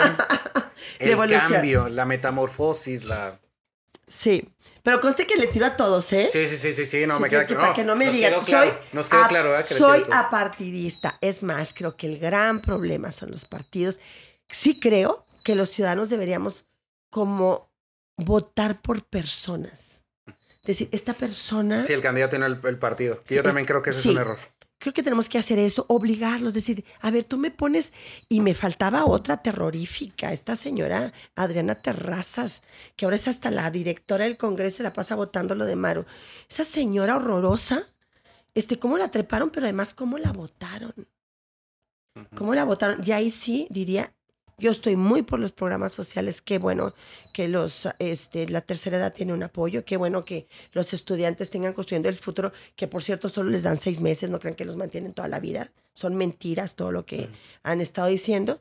Pero este, sí les diría, nada compra tu libertad de votar. Nada. Así te den. Y además decirle a la gente, no hay manera de que lo echen para atrás. Porque ya me imagino que quiten las pensiones, que quiten los apoyos y que no salgamos a la calle. Entonces, no hay manera, no tengan miedo, piensen, voten por quien más les convenza. Les diría, no voten por partidos. Los partidos están anquilosados, están agotados. Obliguemos a los partidos a poner gente decente como candidatos. Totalmente. Perla, para cerrar, Brevemente. Volvemos al teatro. No, ya no les dije el otro. Festival Internacional Sin Fronteras, que viene Brasil, este les dije. Luego vamos a tener Colombia. Colombia con un Ubu, que ya te dije que es satírico. Luego tenemos Medea, Éxtasis Medea con Carolina Politi, genial. Luego vamos a tener a Itatí Cantoral con Álvaro Guerrero, que, que, y Álvaro, que porque la gente no lo conoce mucho, pero él es, actuó en la civil, este, ganó el Ariel y además los ovacionaron por tres minutos a Eliar Celea Ramírez en Cannes, en Cannes. Eh, y luego, este, pues cerraremos con las memorias del general y traemos Lobas de Colombia. Estén pendientes, Facebook, Telón de Arena. Y lo último, ya que me da chance, mi otro aviso parroquial, esterilicen a sus mascotas, no compren, adopten. Hablando de que oración, pues muy católicos, muy católicos o muy cristianos, de lo que sean, este, tengan un acto de bondad Sí, y claro. recojan un pobre animalito que esté en sufrimiento. O lleven croquetas en las cajuelas, Lle- ahí sí, tantito, algo así. Lleven croquetas, denles algo, Agua. esterilicen, sobre todo esterilicen. Si tienen un animalito, esterilícenlo, no lo reproduzcan, gato, perro, lo que sea. Esterilícenlo y si pueden, adopten de verdad, abran su corazón y su bolsillo para que los albergues tengan croquetas. Gracias. Tres películas favoritas. Ay, Nostalgia de Tarkovsky. Nostalgia Tarkovsky. es Uf, una de mis favoritas. Este, pues que son tantas, pero. Las tres que se te ocurran, ahorita. Ah, bueno. sin pues, compromiso. A que eh, sean. Es Perla de la Bueno, Rosa, voy a decir mexicana. Amores Sí, sí. Perros, Uf, sí. totalmente. Aviéntese el episodio que hicimos de Amores Perros, por sí. favor. Amores Perros. ¿Cuál otra? Este. Ay, es que son tantas. Una que amo por la Meryl Streep. Los puentes sobre Madison. Los puentes sobre que es la gran Wow. actuación de Meryl Streep. Claro, Claro. te puedo decir, te puedo decir por otras películas, pero Nostalgia de Tarkovsky, esa me llena, Naranja Mecánica, Uf. desde luego. Este, bueno, es que hay tantas, tantas. No, no, es imposible, Este, bueno, eh, después de la lluvia, tenemos también, este, que, que esa es una de Macedonia y, y Underground. Eras un país, me encanta, Ah, Custo- claro. Custurica, Underground. Para no verme como Peña Nieto, pues la Biblia. No, no sé qué. Para no irnos al obvio. Director favorito de cine. Director favorito. Ay, pues Tarkovsky, que pues ya que en paz descanse. Me gustó mucho Berman, Kurosawa, mis grandes, eh, mis grandes directores de cabecera, Berman, Kurosawa, Tarkovsky. Este, pues de los gringos, Scorsese. Scorsese Que me todavía lo encanta. tenemos vivo, todavía lo tenemos sí, vivo. Scorsese me encanta. Con pues. nueva película este año, entonces a disfrutar. Sí, sí, sí. Actor sí. favorito. Ay, De eh, cine, de Chris- cine. Christian Bale. Christian ok, ok. Bale, este, Joaquín Phoenix está entre los que me gustan, pero Christian Bale me mata. Puede notar ese gusto por Christian Joaquín Bale Phoenix me mata. Daniel Jiménez Cacho, que lo amo. Le dije un día. Dile que caiga Y le dije por Bardo. ¿eh? Y le dije por Bardo. Le escribí, le dije, oye, te acabo de ver en Bardo. Digo, pues la película tiene altibajos, pero tú estás como Dios. Le dije, y te voy a decir una cosa. Para mí, Daniel Jiménez Cacho y Christian Bale, y en ese orden. Vámonos. Pero estoy de acuerdo, estoy de acuerdo. Si Jiménez Cacho hablara inglés. Sí, es- Bueno, sí lo estaría- habla, sí lo bueno, habla, pero- a ver, perdón, o sea, pero que actuara constantemente, claro. o sea, en, en el, en Hollywood, vaya. o sea, Sí, pero, pero, es- pero para mí es el hombre Estaría a la perfecto. par Quiero- de quien me Fija, digas, yo yo- yo se lo he dicho, ¿verdad? Digo, ya no es vigente, pero fue mi sex symbol. Este de Chayo moría por Jiménez Cáceres. Ok. Qué guapo, él fue mi sex symbol. La vida me puso a ser su amiga. Eh, le quiero muchísimo. Es un ser humano extraordinario. Lo extraordinario. nosotros aquí. Yo le admiro tanto eh, como persona, pero cuando lo veo en escena me mata. Me Sí, ¿no? mata. Entonces, Se transforma. pues sí, de- eh, celebremos que aunque es gachupín porque nació allá en las este Pero pues es más chilango, ¿no? Ya él es se más asume de que- acá, ya este piteño. Ya, ya, sí. Él ya le, le gusta el metro hasta donde sé, ¿no? Sí. Actriz favorita. Actriz, pues Meryl Streep, Glenn Close, me encanta. Esta Norman, este, la de, em, la de, la de, este, no, Nomadland, la de, ah, sí. este, la que es este, ay, Sí, acaba sí. de hacer, es- ellas hablan. Cohen, la esposa de los Cohen, ¿no? La esposa, de- bueno, de los, no de uno de bueno, los Cohen. bueno, Ella perdón, me parece sí, corrijo, corrijo. increíble. Frances McDormand. Fra- Frances McDowell. Y luego la otra, este, la que hizo, ay, está loca, Olivia, mm, este, no, la que, la que hizo mm, la reina Isabel, ahora en, en The Crown. ya, ya, ya, ya. Es Olivia, La mm, de... Yo sé, bueno, ay, estoy muy mal de la cabeza. pero Eh, es- se llama Olivia. Sí, sí, sí, sí, sí. No, pero, pero hoy en día yo creo que las actrices pesadas, ¿no? O sea, Sí, eh, más porque me fijo ahí, eh, que hacen los papeles que me gustaría hacer. Ay, Olivia Colman. Colman, Olivia Colman. Olivia Así como Colman. actrices, porque No, digo, hay pues tantas, ¿no? Sí, sí, sí. Hay Pero bueno, por mencionar algunas. Guionista favorito, tú que te escribes. Tu guionista, guionista favorito. Bueno, voy para no dejar a los mexicanos fuera. Pasa Alicia García Diego, Extraordinaria, sí, y hablar de mujeres. Este, ¿quién más como guionista? Pues es que insistiría con Scorsese. Es que me, este, pues también. No, no, ¿Arriaga te no, mencioné Francis Ford Coppola, que Ay, como también de los grandes directores, o sea, la trilogía del padrino es no plus ultra. Este, Arriaga me mata. Qué bueno que lo dijiste, porque claro, Amores Perros es Arriaga. Sí, este, no, no, no. Arriaga es. Y sé que cada vez hace más. bueno, lo sigo en Twitter. Y, y le di una que, que no, pues la Y, gente hace no muchas conoce. adaptaciones ya a teatro, ¿eh? Y hay muchas. muchas No, y, y es un novelista excepcional. Sí, es sí, un sí. gran Su carrera hoy en día yo creo que es más bien de novelista. Sí, sí, sí, es, es fantástico. Y este, bueno, le vi una que se llamaba Incendio, creo.